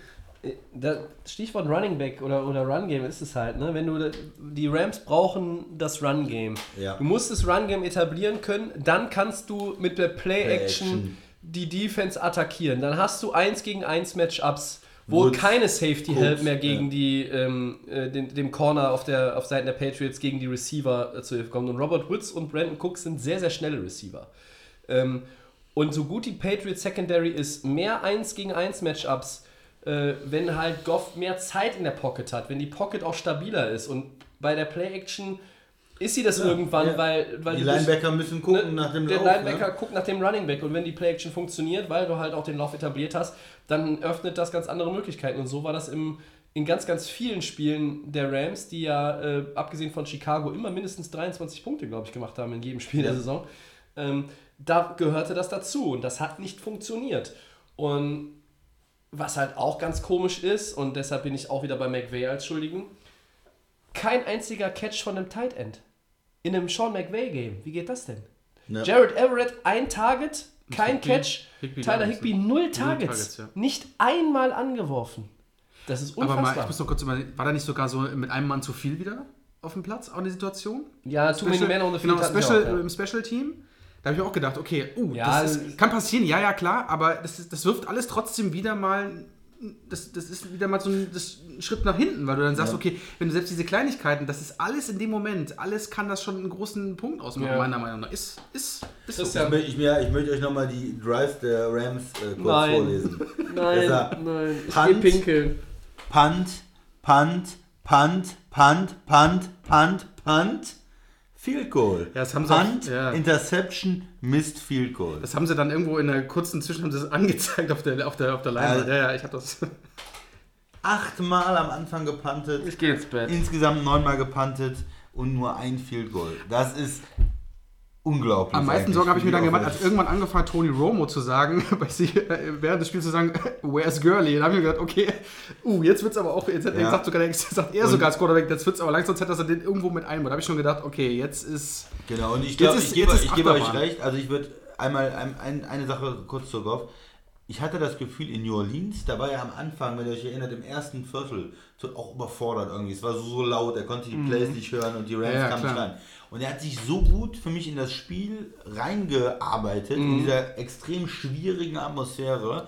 Gegen, und da dachte ich mir, Mensch, vielleicht macht es bei ihm Klick. Der ist jetzt im dritten Jahr. Ich auch drauf gewartet. Ähm, das ist ein jemand, wo ich noch nicht so hundertprozentig von überzeugt war und wo man immer so ein bisschen das Gefühl hat, ist es das System, ist es der Coach, sind es die guten Spieler, die er hat? Läuft das alles, wenn es gut ist, mit einer guten O-Line, mit einem guten Running Back, mit guten Receivern? Oder ist er auch selber jemand, der den Unterschied machen kann auf der Quarterback-Position? Ist er ein Top-10-Spieler vielleicht? Dieses Jahr, nächstes Jahr. Und in New Orleans hätte ich gedacht, ja, man, er kriegt die Kurve jetzt in den Playoffs und wird zu einem, zu einem richtig guten Quarterback. Und dann, das ist ja bei Football immer so, dass man immer wieder überrascht ist. Im Super Bowl ist genau das Gegenteil wieder eingetreten. Er war verwirrt, er konnte nicht den Unterschied machen, er konnte nicht die, die, die Defense lesen, die Zone lesen, er ähm, konnte nicht ohne, eine, ohne ein funktionierendes Running Game ähm, selber, äh, sage ich mal, für die Offense sorgen, er konnte nicht ohne Play-Action ähm, ja, für Yards, für, für Touchdowns sorgen und äh, da hat er mich schon enttäuscht. Deswegen würde ich schon 30, 40 Prozent auch ähm, der, der, mh, der Schuld sozusagen auf ihn Okay. sehen, bei ihm sehen. Aber McVay, ihr habt es schon gesagt, keine Pässe zu Tight Ends. Ähm, und da müssen wir die, unseren nächsten Punkt eigentlich direkt mit reinnehmen. Ja. Und der ist, ähm, Max, Ja, willst du es ähm, vorlesen und ich sag dann Sehr mal gerne. Ähm, hier, Todd Gurley spielt ja quasi nur noch eine Nebenrolle und es ist die Frage, hier war er wirklich fit an dem Ja. Tag, ne? Du- Also, Du hast, du hast einen der besten Running Backs der Liga. Ja, der beste vielleicht oder auf jeden Fall Top 3 insgesamt. Der spielt eine mega Saison, ist dein Touchdown-Lieferant, der bringt, äh, kann extrem gut laufen, der kann auch den Ball fangen. Und in New Orleans schon ist er angeblich fit und spielt total wenig. Nochmal, CJ Anderson ist nett als Backup, aber das ist jemand, den hast du irgendwo, der ist entlassen worden und den hast du dann aufgegabelt. Du hast da einen Top-Mann. Warum spielt der nicht? Warum spielt der er nicht? nicht fit ist. Warum wird dem keine, werden dem keine Bälle angeworfen? Ja, wenn er nicht fit ist, dann ist die, äh, haben die Rams gelogen. Die haben einen offiziellen Injury Report war er nicht mehr drauf. Drei Wochen gesagt, nicht. Der ist, der ist fit. Der Coach hat gesagt, er ist fit. Der Spieler hat gesagt, er ist fit. Und zur Liga haben sie gesagt, er ist fit. Ja, ich weiß. Also für mich Tja. ist das ein, äh, ein Rätsel. Du hast den, äh, der hat den höchst dotierten Running Back Vertrag in der Liga. Der hat äh, Ja. insgesamt 60 Millionen oder was, der in den nächsten Jahren verdient. Und du, du kriegst, was hat er denn für eine Verletzung, dass du den auch in zwei Wochen dann nicht annähernd fit kriegst? Und wenn er die paar Plays, die er drauf war, sah er gar nicht so schlecht aus. der, war, glaub ich, Der hat ja einen, der ist einmal ein- durchgekommen, richtig Eins, krass, für 20 explosive Yards oder so, da war Runs. was. Eins ist, eins Aber- ist zurück, äh, ging zurück wegen dem Holding der O-Line. Aber ich kann nicht verstehen, dass er, äh, dass er nicht spielt. Wenn er verletzt ist, finde ich es extrem komisch, wie die Rams damit umgehen. Klar kannst du dann sagen, es ist eine ähm, taktische Sache, New England im Unklaren zu lassen, ob er fit ist oder nicht. Aber dann dann schreibe ich ihn ja irgendwo auf einen Injury Report, dann müssen die dich trotzdem darauf vorbereiten. Wenn du sagst, na, ich weiß nicht, äh, der Gurley hat eine Knieverletzung, dann müssen die Rams ja, äh, die Patriots ja trotzdem damit umgehen, dass er vielleicht spielt und so. Aber zu sagen, er ist komplett fit die ganze Zeit und dann ist, ist sowas, äh, ich habe da irgendwie kein Verständnis für. Weil ich, ich weiß nicht, ob er fit ist oder nicht, aber das war bizarr, ja, wirklich bizarr. Und eine Möglichkeit äh, gegen, gegen die Patriots zu spielen, ist natürlich auch mal dem Running Back Screen Pässe zu spielen, gegen so eine aggressive Front. Aber wie, mit CJ Anderson kannst du das Mit CJ kaum Anderson kannst du das kaum machen, weil Ja. der ist nicht so dynamisch äh, dafür. Hast- Da brauchst du Gurley. Ja, und, und vielleicht ist noch der, die Kritik an den Rams, dass die keinen dritten Running Back haben. Weil viele Mannschaften haben ja so einen dritten Running Back, der auch äh, ein guter Cat Ja, Passcatcher ist. Malcolm ja. Brown war ja der äh, zweite Mann hinter Todd Gurley und der ist ja auch äh, mit einer Season-Ending-Injury dann äh, Richtung, Rausgegangen, Kranken, Richtung ja. Krankenbett verschwunden Ja. im Laufe der Saison. Das war ja auch der Grund, warum sie dann CJ Anderson aufgegabelt haben, wie du Ja. es so schön beschrieben hast.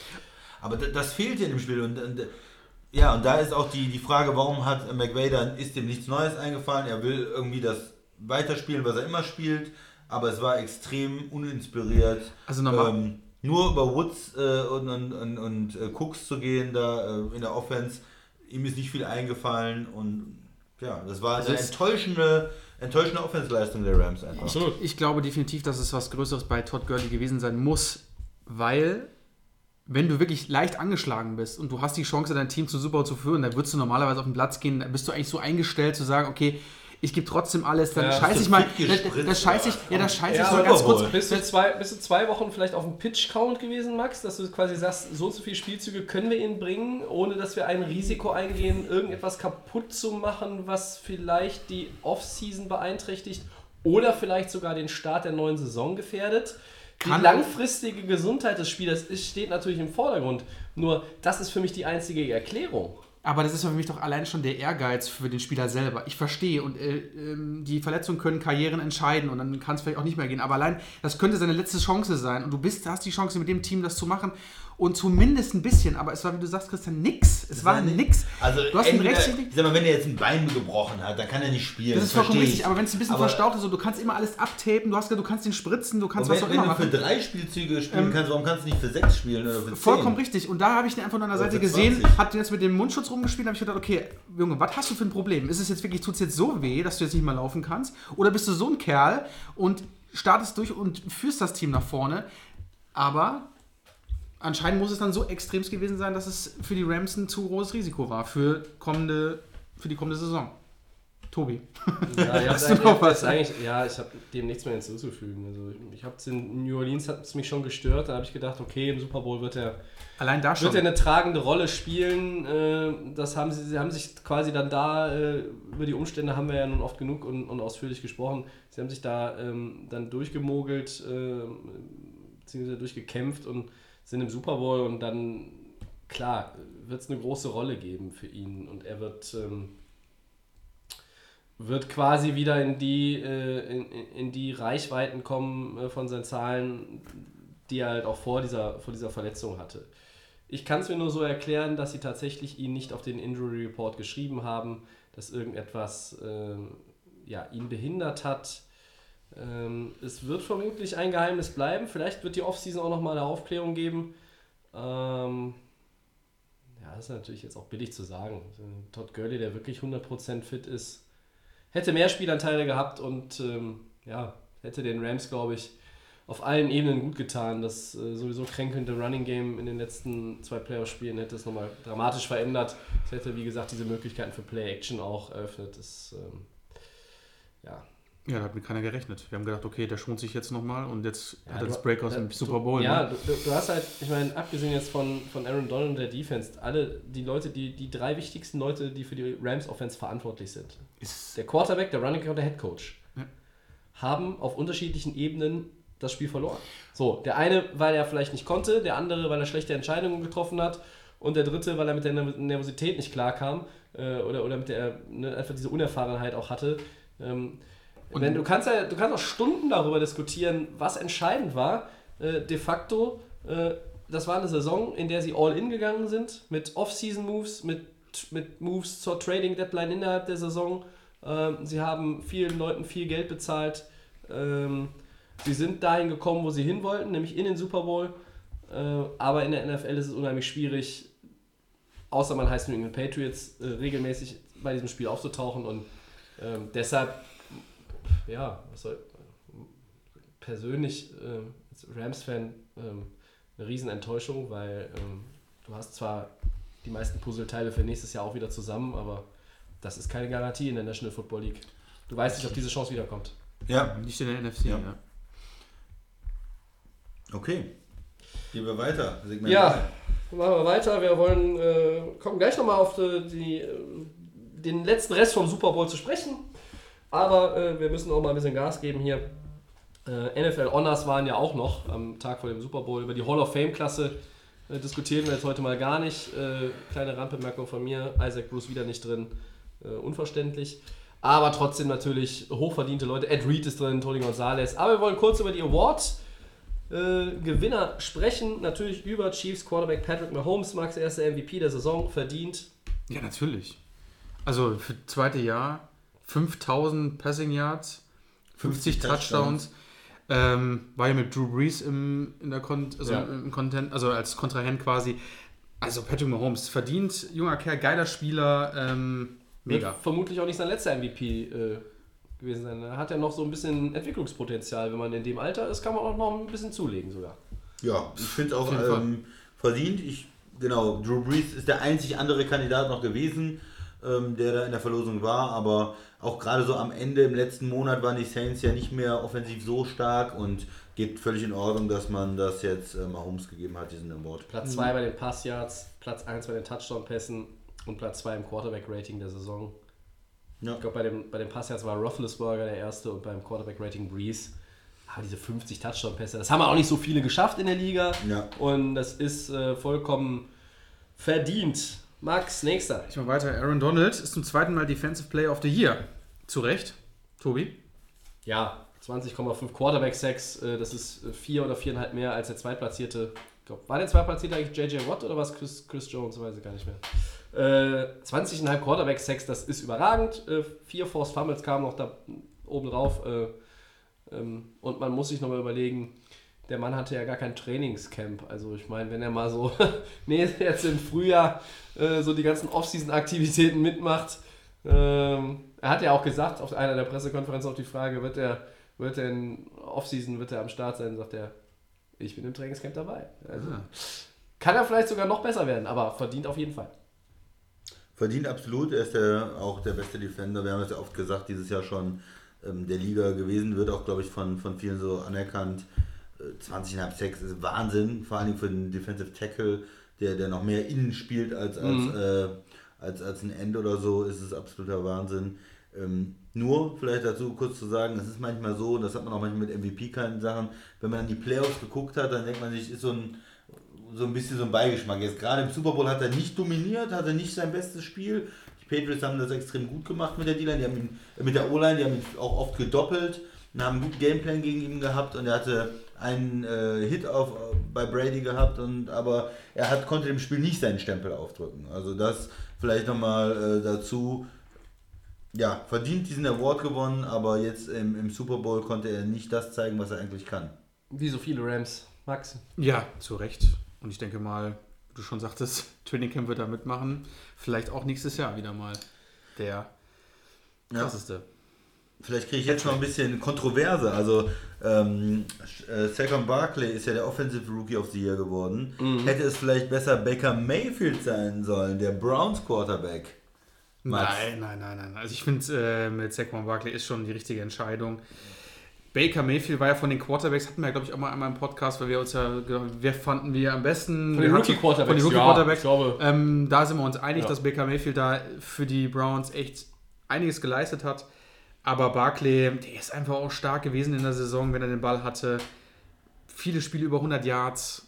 Ähm, war so die einzige Offensivmaschine bei, den, bei den Giants. Für mich zu Recht. Ich glaube, es war auch schon abzusehen, dass er es auf jeden Fall wird. Und ähm, Baker Mayfield, so als guten Zweiten würde ich auf jeden Fall so von der von der Offense Draft, von der Offense Draft Class würde ich dann vielleicht ja sagen. Aber Barkley stimmt schon. Also, wenn das andersrum ausgegangen wäre, wäre es auch nicht verkehrt gewesen. Baker Mayfield hat eine sehr, sehr starke Rookie-Saison gespielt in Cleveland, hat, ähm, ja, er ist auch eigentlich so mit der Initiator, dass bei dieser Franchise äh, äh, mehr Leben drin ist, auch wieder mehr Glauben da ist. Äh, in Cleveland äh, weiß man inzwischen wieder, wie sich Gewinnen anfühlt. Etwas, was ja so die letzten zwei, drei Jahre ähm, ja, ungefähr so oft gekommen ist im Jahr wie Weihnachten, manchmal auch ganz ausgefallen. Äh, schöne Grüße nochmal von Christian A. New Jackson gerade an der Stelle. Ähm, Sa- Saquon Barkley hat äh, 1307 Rush Yards, äh, 1700, äh, 1700, äh, 721 Receiving Yards. Das heißt, er hat 2000 Scrimmage Yards und 15 Touchdowns mit der O-Line. Und Christian, die O-Line war scheiße. Ja, Ja, du hast wer- die, wer hat dir das du, gesagt, du hast die ganze Zeit gesagt, ich hab, das ist ja, ich wollte mal, wollte mal irgendwie ja. Glück Ja. haben in dem Fall und, und die äh, Giants, oh, hat richtig toll gespielt, die sagen, nein, die war kacke. Ähm, und umso höher ist es eigentlich noch zu bewerten, ähm, das ist einfach, das ist ein Rohdiamant, das ist ein Rie- Riesentalent, Saquon Barkley. Ähm, das ist natürlich auch eine Figur, die sich in der NFL prima vermarkten lässt, äh, äh, sieht, sieht gut aus, äh, ist äh, durchaus intelligent. Ähm, ich glaube, da kann, kann die NFL eine Menge äh, mitmachen und die Giants in den nächsten Jahren sowieso. Auch die ganze Zeit mit Beckham äh, am Start. Das ist Ja, also, auch alle polarisiert, deswegen. ich also, finde die Entscheidung gut. Ich hätte bei Mayfield jetzt auch nicht äh, die Hände über den Kopf zusammengeschlagen. Ja, ich finde es ich find's auch gut. Also von mir ge- heute auch nichts anderes. Ähm, über wer, wer für das Team am Ende wertvoller ist, äh, das kann dann schon ein Quarterback sein, auch äh, über die Karriere gesehen in den nächsten Jahren. Aber diese Saison, wenn man das nur betrachtet, was er geleistet hat, finde ich es absolut in Ordnung, dass er den Titel bekommt. Ähm, Offensive Rookie of the Year für Barclay ist in, in Ordnung. Ja. Sind wir alle mit einverstanden, ne? Ja. ja äh, Nochmal ganz kurz, weitere wichtige Gewinner. Es gibt ja viele Kategorien bei der NFL Honors. Ähm, Coach of the Year Matt Nagy, Chicago Bears. Da habe ich mich ja äh, im letzten Saisondrittel schon festgelegt, dass er es wird. Äh, da habe ich ausnahmsweise mal recht behalten. Ich habe hier selten recht. Äh, für euch auch okay die Entscheidung? vollkommen. Also Okay, mit den Bears, was die da geleistet Also haben. Coach of the Year muss eigentlich immer, jedes Jahr Bill Belichick sein. Aber das machen die halt nicht, weil es zu langweilig wäre und deswegen kann man auch mal einen anderen nehmen. Und da, ja, warum nicht? Okay, seid ihr mit einverstanden, gut. Äh, Comeback Player of the Year ist Andrew Luck. Ähm, der war ja in meinem MVP-Race so die Nummer 3, äh, hinter den von euch äh, eben auch schon äh, genannten Breeze. Mahomes, klar, verdienter MVP. Ähm, aber auch das ist eigentlich nach einem Jahr Pause. Da Zu Recht, Leute. Also ganz ehrlich, müsste eigentlich einstimmig gewesen also sein. nach der Ich, äh, Verletzung, die Thema, keiner wusste, was mit ihm ist vom Anfang Ja. der Saison, spielt dann so eine krasse Saison mit den Colts.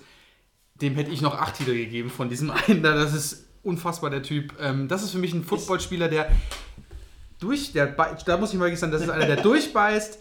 Da ist der Arm halb ab, scheißegal, macht so eine Saison. An wen, an wen denkst du jetzt gerade, bei dem das nicht der Fall ist? Sag, sag den Namen bitte. Ja, Sag es. ihr wisst schon genau, Sag wen, ihr braucht das ja auch gar nicht Sag mir den Namen, ich will den Namen hören. äh, Der Ryan Tannehill, ja, Ja, wir wissen doch alles. Ja, jetzt bald nicht mehr. Also ist er schon quasi weg von Miami. Wir haben ihn ja endlich entsorgt auf den Restmüll. Entsorgt Auf den, Restmüll, weil da gehört er hin. Oh Gott, Aber das Brady ist, das ist ein Quarterback, der den hätte, glaube ich, jeder mal gerne. Der hält durch. Christian, hol mal noch einen raus für den, für den Lucky. Ja, äh, Support, will ich da hören. da kannst du ja eigentlich keinen anderen äh, nehmen. Das, äh, ein Wäre der andere wäre Quarterback, JJ der- Watt gewesen, der letztes Jahr auch kaputt war, ne? Ja, aber der, der so zurückkommt beim Quarterback ist immer noch der Fokus mehr drauf. Der hat ja die, die Schulter, ist gerade natürlich extrem wichtig. Ähm, JJ Watt kann man natürlich auch nehmen, der hatte schon mehrere Verletzungen ähm, in seiner Karriere so. Ich, hätte ich auch okay gefunden, der ist auch sicherlich nicht schlecht, aber Luck war eine, war eine gute Wahl. Luck. Auf- hier. Ich glaube, mit Darius Leonard als Defensive Rookie of the Year sind wir auch alle einverstanden. Auf jeden Fall. nicht. Ne, also, Er hat, glaube ich, die äh, Liga angeführt in Tackles Ja. äh, insgesamt. Äh, am Anfang der Saison hatten wir so Denzel Ward, den Corner von, von Cleveland, auch mal da, weit da vorne. hätte ne? man auch andere nehmen können. Also ich finde die Entscheidung okay. Auch, Wen aber hättest du da sonst noch gehabt? Leute auf einem äh, Chubb Bradley von Chubb, Denver, ja, der, der war auch nicht schlecht. Der hat auch eine Menge Sex gehabt.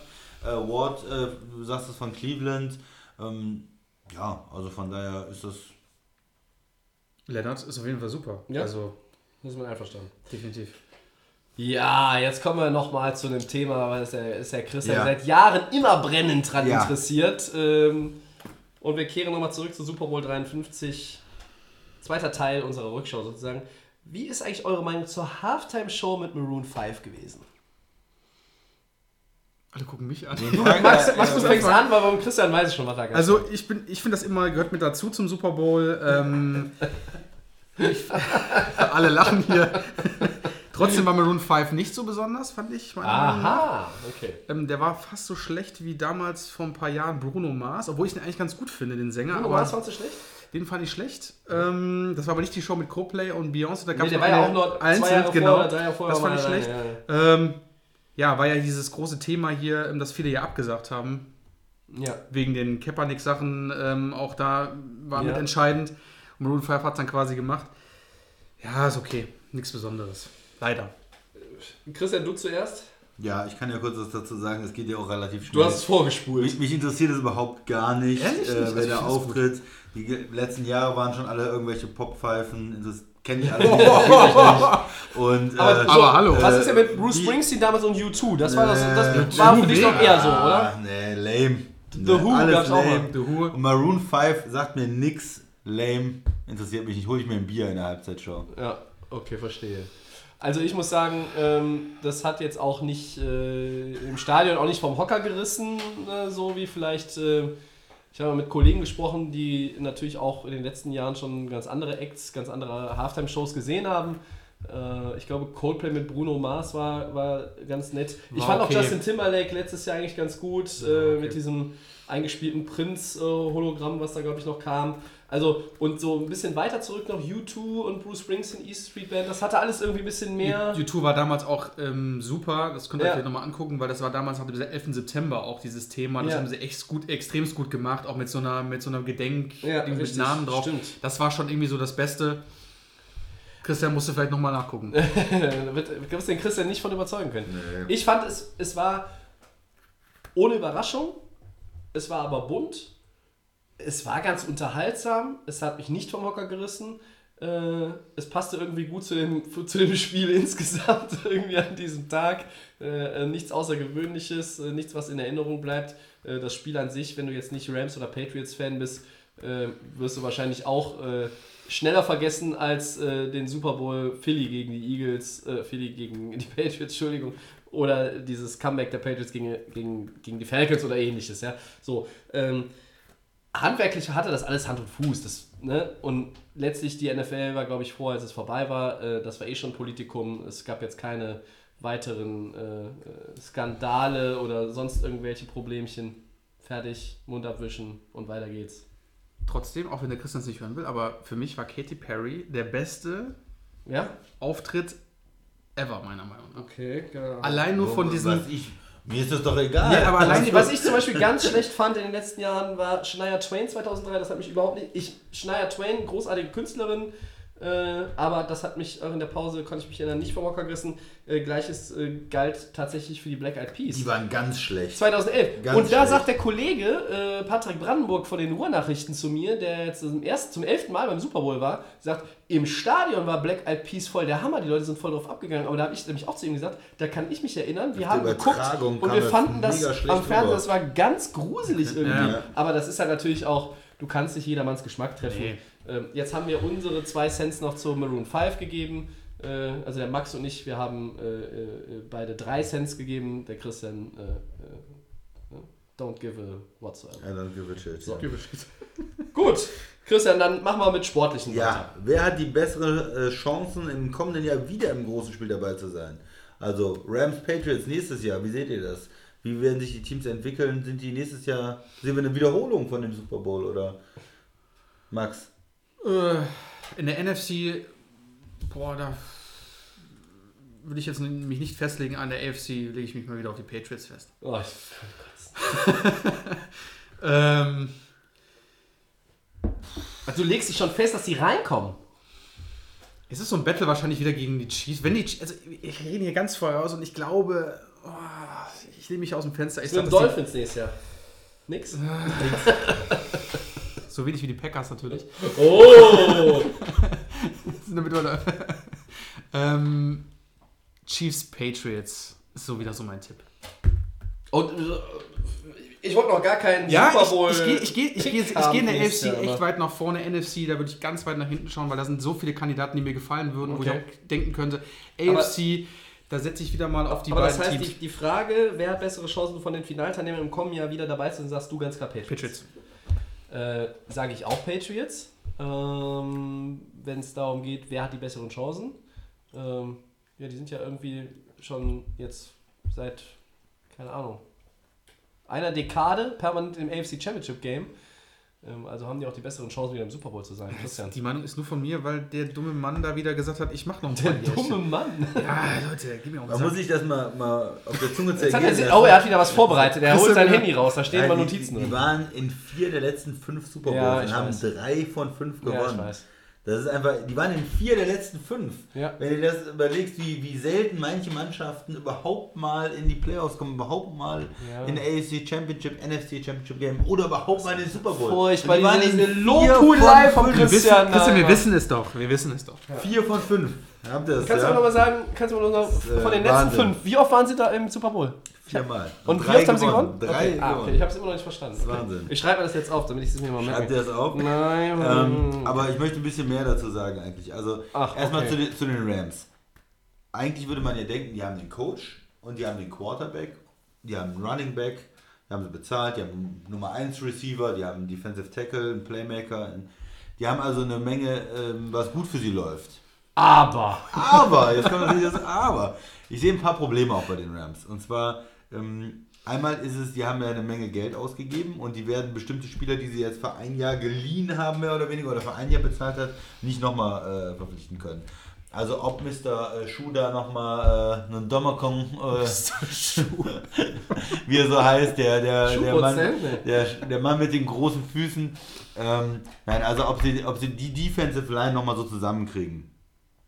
Brauchst du den denn nochmal? Äh, du hast aber auch ähm, den, den äh, von, von Jacksonville, den sie geholt haben. Fauler. Fowler, der ist ja auch Free Agent. Ja. So, das heißt also auch ein Defensive End. Du, musst du dann gucken, wen bezahlst du, holst du dir neue Leute, was machst du da?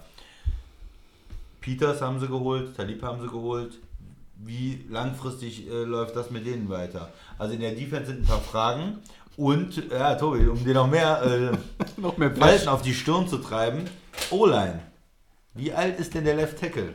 Ja, der ist äh, deutlich über 35 schon. Und der, äh, der Center gesagt- ist ungefähr in dem in Er hat gesagt, er weiß noch nicht, ob er zurückkommt. Ja, ich weiß. Ja. Wenn sie gewonnen hätten, wäre der auf jeden Fall in Rente gegangen. Da bin ich mir So. sicher. Ja? Dann haben sie einen Andrew Guard. Whitworth, sein Ja. Name. Ähm, der Guard äh, ist einer äh, Free Agent. Äh, ich glaub, Havenstein oder Stafford. Blythe? Nee, Der Stafford. Roger. Ja. Roger Spielt Stafford. der Right Tackle oder spielt der Guard? Weiß ich nicht. Auf jeden Fall, ähm, also in der O-Line sind da ein paar Fragezeichen. So, und das muss man natürlich jetzt gucken. Und wenn man Goff den Vertrag gibt, den großen Quarterback-Vertrag, den er demnächst kriegen kann, man hat einen Running Back äh, höchstbezahlt der Liga, Defensive Tackle höchstbezahlt der Liga, äh, Nein. Ah, doch, bei Defensive Tackle schon, ja, nicht bei Defensive Playern, Entschuldigung. Wide Receiver äh, über 16 Millionen. Da muss man natürlich langsam mal gucken, äh, alle wird man nicht bezahlen können. Es gibt einen. Salary Cap. Das ist klar. Und ähm, von daher, die Rams sind gut aufgestellt. Wie oft waren die. Patriots nochmal im Super Bowl in den letzten fünf Jahren? Du hast sie extra aufgeschrieben. Tobi. Habe ich, ich habe Ähm. nur so getan. Oh, ist enttäuscht. Okay, es gibt ein Salary Cap, weiter. Ja, also es wird für die Rams nicht unbedingt einfach. Ja. Wahrscheinlich ist das Team, was wir jetzt gesehen haben, das Beste, was sie in den nächsten drei Jahren auch haben werden. Weil es wird nicht unbedingt einfach das Team auf dem Niveau zu halten oder zu verstärken. Trotzdem können sie natürlich weiter in die Playoffs kommen, können auch in den Super Bowl kommen. Aber Max hat es auch gesagt, in der NFC ist eine Menge Konkurrenz. In der eigenen Division, da sind die Seahawks, die Och, eine boah. starke Saison gespielt Christian, haben, auf, die ey. sich äh, mit, einem, mit einem super Quarterback auch wieder ähm, Ja, ja, 75 schnell Minuten geht aber jetzt richtig auf den Sack, der Typ. Kommt der mit den Ja, aber die- Seahawks hier? Die sitzen mit den Seahawks. Wir haben hier fünf andere Kandidaten, äh, die letztlich in den Super Bowl einziehen können aus der NFC die, die, nächstes die Jahr. Seahawks haben doch eine richtig gute Saison gespielt, oder?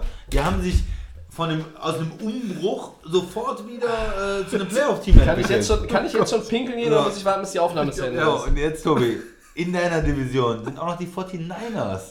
Die hast du Oh, vielleicht jetzt kommt vergessen, weil die um ihren Quarterback verloren haben. Christian, jetzt Aber die du an- jetzt greifen fängst du- auch noch oh, mal an nee. nächstes Jahr. Oh, also Gottes beide. Mannschaften wird nicht einfach für die Jetzt Rams. kommt er wieder mit dem Thema Ja. wie letztes Jahr. Oh. Und bei den Patriots, da gibt es natürlich auch einige um, einigen Umbruch. Gronk, wird er weitermachen? Geht er in Rente vielleicht? Er hat gesagt, er will vielleicht nicht mehr spielen. Ich glaube, er hat auch. Das wäre das wär eine, natürlich eine große Schwächung äh, für die Patriots. Da müssen wir gucken, wie sie ihn ersetzen, wie sie. Ist doch ganz klar, die ziehen in der siebten Runde irgendeinen Tight End, der im, der im College, äh, College nur Baseball gespielt hat und äh, gar nicht weiß, wie ein Football geworfen oder gefangen wird. Und der bricht dann in drei Jahren den äh, Single-Season-Record für Tight Ends, den dieses Jahr wer aufgestellt hat? Travis Kelsey oder wer war's? Ja. Ja. Travis Kelce. So, das ist die Story. Habt ihr jetzt schon. Könnt ihr jetzt alles schon aufschreiben, euch notieren. In Folge 192 werden wir genau darüber reden. Auch, auch äh, die haben eine Frage äh, O-Line, Left Tackle, den sie von den 49ers auch über Trade geholt haben, Brown. Da kommt auch noch Der der, ist, der äh, Rookie zurück, der, der sich im Trainingscamp verletzt Ja, hat in der ist erstmal Free Agent, okay, der kommt zurück, aber der ist eher auch vielleicht Guard. Man weiß nicht, ob er Tackle spielen kann in der NFL. Ja. Also die haben ein bisschen ein, Win, zwei ja. Fragen ähm, in der, in der O-Line. Muss man schauen. Aber man hat natürlich dieses Vertrauen bei den Patriots.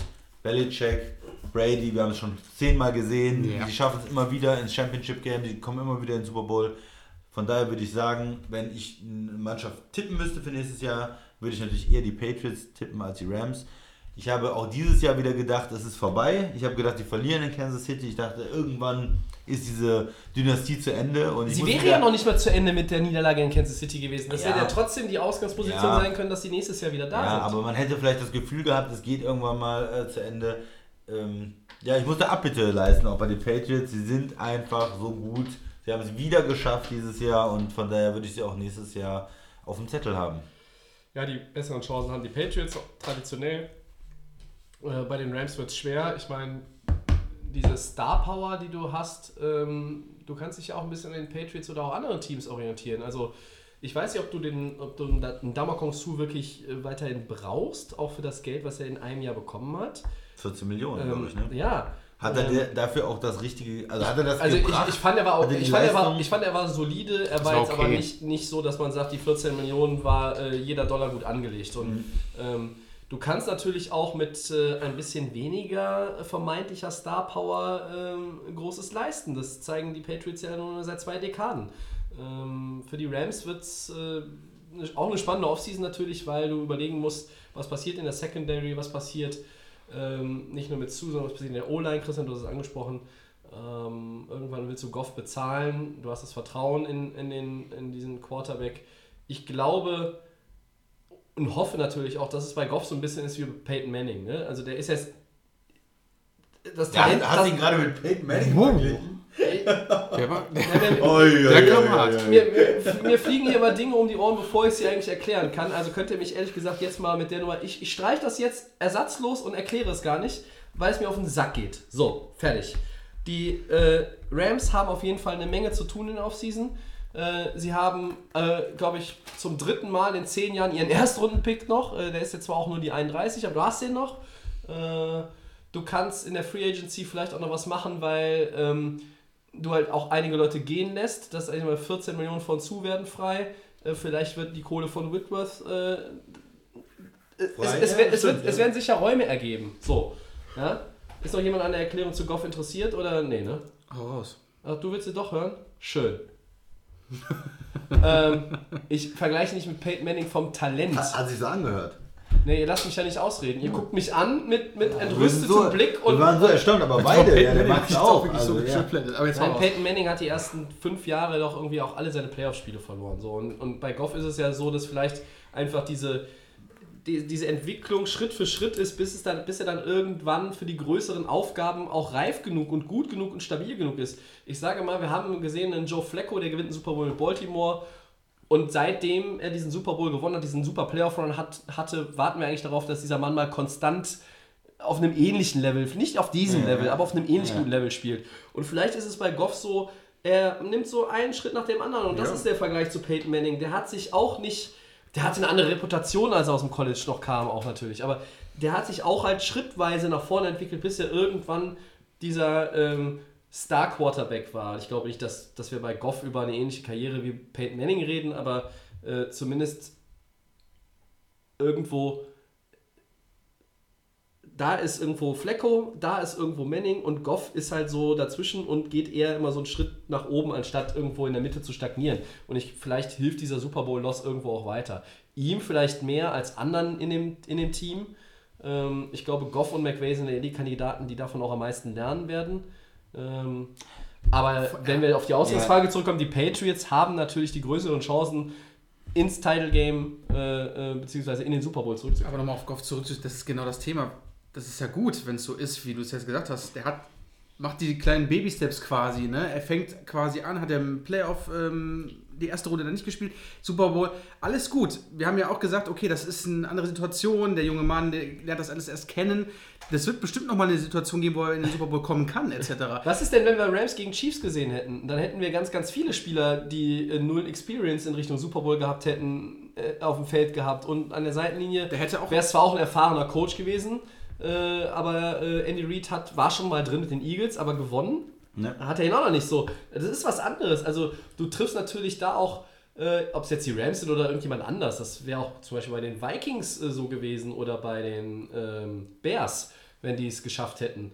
Ähm, du triffst da einfach quasi auf das schlechteste Szenario, was von der, aus der AFC, aus der Schleuse kommen kann. Und das sind die Patriots mit diesem äh, besten Coach aller Zeiten. Und dem Goat, Äh, darf man nicht vergessen. Mr. Ziege äh, und, und halt Leuten, die andere, äh, die andere nicht mehr angucken beim, beim, beim Draft oder beim Scouting Combine und die machen die halt zu echt äh, überdurchschnittlichen Spielern. Äh, teilweise ja auch zu Superstars. Aber eine Frage habe ich da dazu noch ähm, an dich. Hätten die Rams mit Nick Foles den Super Bowl gewonnen Nein. als Quarterback? Nein, nein, nein, nein, nein, nein. Also über Nick Foles ne, kriege ich ja immer Oh, massig, massig Gegenwind. Ja, natürlich. Ich krieg's ja heute nur. Ich krieg's ja heute nur. Ja? Und ich krieg's auch bei Twitter. Ich bin, ich bin ja derjenige, der sich dann den Quatsch auch teilweise da reinzieht und darauf antwortet und versucht auch noch sogar einigermaßen eine vernünftige Antwort äh, Verteidigst abzugeben. dein Team. Ne? Nee, okay. ich verteidige meine Meinung, Ja, dass Nick Foles kein Quarterback ist, mit dem du von A bis Z eine komplette Saison spielen kannst und ein, ein Playoff-Run hast. Das habe ich dich aber nicht gefragt. Ich habe gefragt, ob, ob Nee, nicht heute. Foles Nicht heute, nicht heute, nicht heute. Aber nein, hättest du nicht. Hättest du nicht, okay. Ich, Ich glaube, ich, wollte eigentlich Four Downs alleine machen, weil ich bin, ich bin ja im Grunde genommen nur derjenige, der nur. Der, ich kriege krieg auf die Fresse seit 80 Minuten. Das war nur eine Frage. Ehrlich gemeinte Frage. Ich weiß es auch nicht. Ob, ob er. Man hatte halt das Gefühl. Und morgen heißt, morgen heißt es wieder bei Twitter, ich würde hier Peyton Manning und Jared Goff auf eine Stufe stellen. Danke, Jungs. Wirklich, vielen Dank. Man, man hatte halt das Gefühl, dass ein erfahrener Quarterback oder vielleicht auch ein erfahrener Coach, einer von beiden, wenn, wenn dass es auch gereicht hätte für die Raps. Die waren nicht so weit weg. Ich hatte nicht das Gefühl, dass die Patriots dieses Jahr unschlagbar sind. Das, Auch hat, die Saison ja, das hat die Saison ja Ähm, gezeigt. die haben auch viele komische Spiele verloren und deswegen einfach die Frage, ob es vielleicht ein erfahrenerer Quarterback, ähm, der, der in den Playoffs irgendwie so ein Händchen hat, ähm, ja, ob, ob es dann gereicht hätte. Das war einfach nur, weil wir über, über Goff gesprochen haben. Müßig. Ähm, ich bin jetzt halt wieder nach, New, nach dem New Orleans-Spiel, dachte ich, er, er kriegt die Kurve. Jetzt denkt man eher wieder nicht. Man darf das natürlich nicht von einem Spiel abhängig machen. Er hat schon eine gute Entwicklung gemacht mit dem Coach. Die haben Quarterback-Coach, haben die ein gutes Tandem eigentlich da, die Rams. Aber für mich muss er noch beweisen, dass er wirklich auch ein Spiel selber komplett entscheiden kann, dass er ähm, über eine längere Zeit mehrere Spiele hintereinander auch ohne einen Top Running Back, ohne ähm, die Hilfe sozusagen, wenn man sich jetzt überlegt, Peyton Manning, der hat ja Spiele gewonnen, weil er Peyton Manning war, nicht weil er einen tollen Running Back hatte, eine tolle O-Line hatte, einen tollen Coach hatte oder tolle Receiver hatte, sondern er hat die Fähigkeiten gehabt, auch mit schlechteren Receivern zusammen Jetzt vergleichst du die beiden. Jetzt vergleichst du wirklich. Nein, aber das, ich meine damit nur, wenn du, wenn du, wenn du glaubst, dass es ein, ein Star wird, also wenn, wenn sich dieser Mann entwickelt zu einem der besten Quarterbacks der Liga, ich weiß es nicht, er ist hochgedraftet, Ja, höher Will- ging's nicht. will er, will, was ist die Erwartung, die man natürlich auch hat? Ne? Man hat an so einen hohen Draftpick natürlich auch eine andere Erwartung als an, Ich glaube, dass, ich glaube, dass ein Jared Goff als, als Nummer 1 Overall-Pick im Laufe seiner Karriere in den nächsten Jahren auf einem Level spielen kann, auf dem ein anderer Nummer 1 Overall-Pick spielt. Der heißt Andrew Luck. Der hat auch keinen Super Bowl bis jetzt Ja, gewonnen. okay. Das, der ist aber durchaus einer der besseren Quarterbacks in der Liga und ich glaube, dass es in die Richtung geht. Das wird kein Brady, Breeze, Rogers, äh, Montana, Young, Elway, äh, aber, oder Favre, es, es wird aber, glaube ich, es kann ein guter Quarterback werden, weil das Entwicklungspotenzial auch mit dem Coach, äh, man, ich meine, klar, die Hoffnung hast du immer bei den, bei den Losern im Super Bowl, dass du dass du diesen Hangover nicht hast, dass du quasi davon lernst, dass du das irgendwann abschütteln kannst im März, April. Das trägst du eine Weile mit dir rum. Das haben sie auch alle gesagt. Das ist auch verständlich. Es wäre schlecht, wenn das nicht so wäre. Aber dass du dann auch einfach sagst, okay, wir, ne, wir gehen jetzt weiter und wir ziehen jetzt quasi das Positive daraus für die neue Saison und entwickeln uns weiter und nehmen den nächsten Schritt. Wenn du jetzt einfach die Saison der Rams nimmst, der nächste Schritt kann ja nur der Titelgewinn sein, weil du warst ja nur einen Sieg davon entfernt. Aber ähm, ich weiß nicht, also äh, da sind wir wieder äh, bei dem, was wir jetzt eben schon alle zweimal gesagt haben, dann sage ich es jetzt zum dritten Mal. Die Patriots haben die besseren Chancen, jetzt erstmal so hier und heute auf dem Papier zurückzukehren in den Super Bowl als die Rams. Ja, weil äh, sie haben halt auch nur den drittbesten Quarterback in ihrer eigenen Division. Wenn du heute wählen müsstest, würdest du Russell Wilson sagen, der ist der bessere Quarterback. Ja, Und viele, viele würden auch sagen, Nein, Jimmy ich Garoppolo ist der bessere Quarterback. ich nicht. Das möchte jetzt ich erstmal jetzt- sehen über längere mir jetzt bitte Zeit. mit diesem Garoppolo-Scheiß da an. Ne, der Christian, der Christian Nee, ist ja die ganze du- Saison aber schon du- dran. du hast ihn also Jahr er, gesehen. Trubisky, Trubisky nimmt er sowieso immer auseinander, aber den Goff nimmt er ja auch auseinander Christian, seit du hast einem immer Jahr. noch diese, vor zwei Jahren, diese Saison da mit diesem, wo er da drei Spiele gemacht hat oder vier, da hast du immer noch diese... Moment, Moment, das war letzte- ja, das vor war letzte nie- Saison, also- ja, letzte Saison quasi, ich gehe Ja. jetzt aber schon vor... äh, Vor zwei Jahren, ja, Genau, und dann hast du wieder hier diesen Garuffalo da wieder hochge... Garoppolo. Ja, äh, wieder da hochgejubelt. Und was war? War nix, war er verletzt und der wird auch nicht, das nächstes Jahr wird er auch nichts machen. Der, macht, der ist nix, der ist overhyped, fertig. Gut, das ist doch eine schöne Überleitung, Max. Jetzt Ja. kannst du noch, ne, die Saison 2018 ist vorbei und du, du hast ja die Frage schon beantwortet. genau, äh, wer sind denn für euch die früheren Titelanwärter für 2019? Und die 49ers sind es nicht. Davon kannst du Äh, ausgehen. also ich fange mal an äh, zu den, wenn wir jetzt, ich nenne jetzt einfach mal pro Division drei Teams, die mir einfallen, die, die das Zeug haben, ohne dass wir wissen, was im Draft und der, der, der Offseason passiert mit der Free Agency. In der AFC sind es die New England Patriots, die Kansas City Chiefs und in meinen Augen tatsächlich ähm, nochmal die LA Chargers. Ähm, vielleicht auch die Colts. Das hängt so ein bisschen ab, wie sie mit ihren 113 Millionen Cap Space umgehen, die sie, die sie zur Verfügung haben. Ähm, eher als die Texans. Und in der NFC, boah, da ist es ein bisschen schwerer. Die Saints auf jeden Fall, glaube ich. Ähm, ja, vielleicht die Rams und die, und die Bears, aber wenn es keiner von denen ist, dann würde ich natürlich auch nochmal die Eagles irgendwie ins Rennen schmeißen. Vielleicht die Vikings, keine Ahnung. Wer bringt die Vikings? Der Christian? Tja, die Vikings haben mich ja dieses Jahr extrem enttäuscht. Ähm, die haben eigentlich, die haben eine Menge Talent immer noch. Also ich kann mir noch vorstellen, dass die, die Vikings äh, da auch eine Rolle spielen in der, in der NFC. Ich würde mal mit der AFC auch anfangen. Äh, ich glaube, dass Pittsburgh raus ist, dass das Ja. äh, Titel-Window, wie man so schön sagt, also das Fenster für die geschlossen ist. Ganz klein, Ähm, weil äh, Bell wird nicht mehr bei ihnen spielen. Brown ist ja wahrscheinlich auch ein Trade. Ist weg wahrscheinlich, ja. Und dann ist da eigentlich nicht mehr so viel Talent. Äh, Cleveland kommt in der Division, Baltimore ist auch irgendwie unangenehm zu spielen. Ähm, also von daher glaube ich Pittsburgh irgendwo nicht. Und ähm, ja, vielleicht wird es, wird es ähm, Indianapolis und Houston, die haben die jungen, guten Quarterbacks, äh, die könnten ähm, was reißen. Und Kansas City, die, die Chargers, ich habe das das ganze Jahr gesagt, für mich haben die unheimlich viel Talent. Ähm, Phil Rivers wird immer noch weiterspielen. Und ja, New England darf man natürlich auch, ähm, muss man immer auf dem Zettel haben. Immer. Ja, also Top-Favorit ist, glaube ich, bei den Buchmachern auch Kansas City nach der tollen Saison. Ja, die müssen für mich natürlich noch zeigen, auch, auch so ein bisschen vom Coaching. Andy Reid, der hat jetzt wieder ein Heimspiel gehabt gegen die Patriots, hat das verloren. Was brauchen die mehr als der Nummer 1 Seed, um dann irgendwie auch mal äh, in den Super Bowl zu kommen? Ne? Ja. Also, ja, vielleicht als, als Geheimtipp irgendwo, oder was heißt Geheimtipp, aber vielleicht so ein bisschen Teams, die jetzt noch nicht so ganz im Fokus stehen, die Colts oder, oder die Texans Die äh, aus, aus der. South, die einfach diese Quarterbacks haben, die überzeugen können und auch mittlerweile ein paar andere, ja, gute Spieler, Blue Shipper, die, die Colts, die haben jetzt ja ähm, auch gut gedraftet äh, letztes Jahr. Also, Und in der NFC? Äh, ja, ich hatte ja die, die ähm, Vikings genannt. Für die Saints habe ich so ein bisschen das Gefühl auch, da ist, das war die Chance jetzt eigentlich. Du warst Nummer 1 Seed, du hattest das Heimspiel nochmal mit Breeze, die Saison lief gut, Breeze hat sich nicht verletzt, die hatten auch viele andere Spiele, die sich verletzt haben. Also das war für mich so die Chance für die Saints. Also ich kann mir nicht vorstellen, dass die nächstes Jahr nochmal äh, dieselben Möglichkeiten haben und, und, und reinkommen. Mm.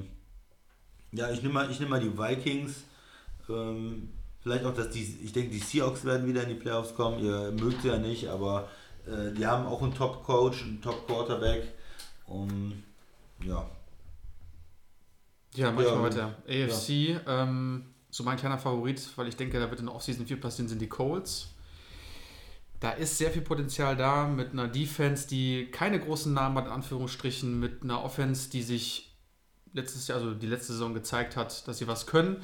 Die haben jetzt das Potenzial, mit viel Cap hier ähm, die Lücken zu schließen. Dann mit den Chiefs natürlich auch, weil ich denke, du bist so kurz davor und ich glaube, das Team hat das Potenzial, das definitiv nächstes Jahr wieder mitzumachen. Entweder noch stärker oder vielleicht auch ein bisschen schlechter, aber Playoffs auf jeden Fall. Patriots, braucht man nicht sagen, ist, denke ich, immer noch am Start, solange Brady spielt. NFC, auch mein Favorit, die ich ja leider schon sehr früh ausgeschieden sind, die Bears. Da hoffe ich jetzt auch, dass in der Offseason, in der Offense zumindest da äh, jetzt äh, viel passiert. Wo kommt jetzt die, wo kommt jetzt der, wo kommt jetzt der, die Ich hab's gerade auf den Lippen, ich hab's Ja? gerade auf den? Lippen. Ja, ich wollte Ah, schon hat sagen. ein bisschen länger gedauert, wollte, das schon ja, ja, ich wollte gerade sagen, äh, haben die einen neuen Quarterback oder? Das jeden wäre meine Frage dazu gewesen jetzt in dem Fall. Der- weil, weil den, den sie haben, mit dem werden sie ja wohl keinen Super Bowl gewinnen. Dein Team hat einen super Quarterback, aber der Rest ist Schrott, ne?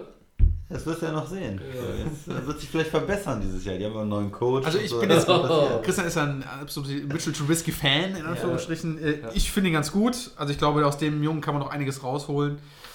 Der braucht noch ein paar Passempfänger.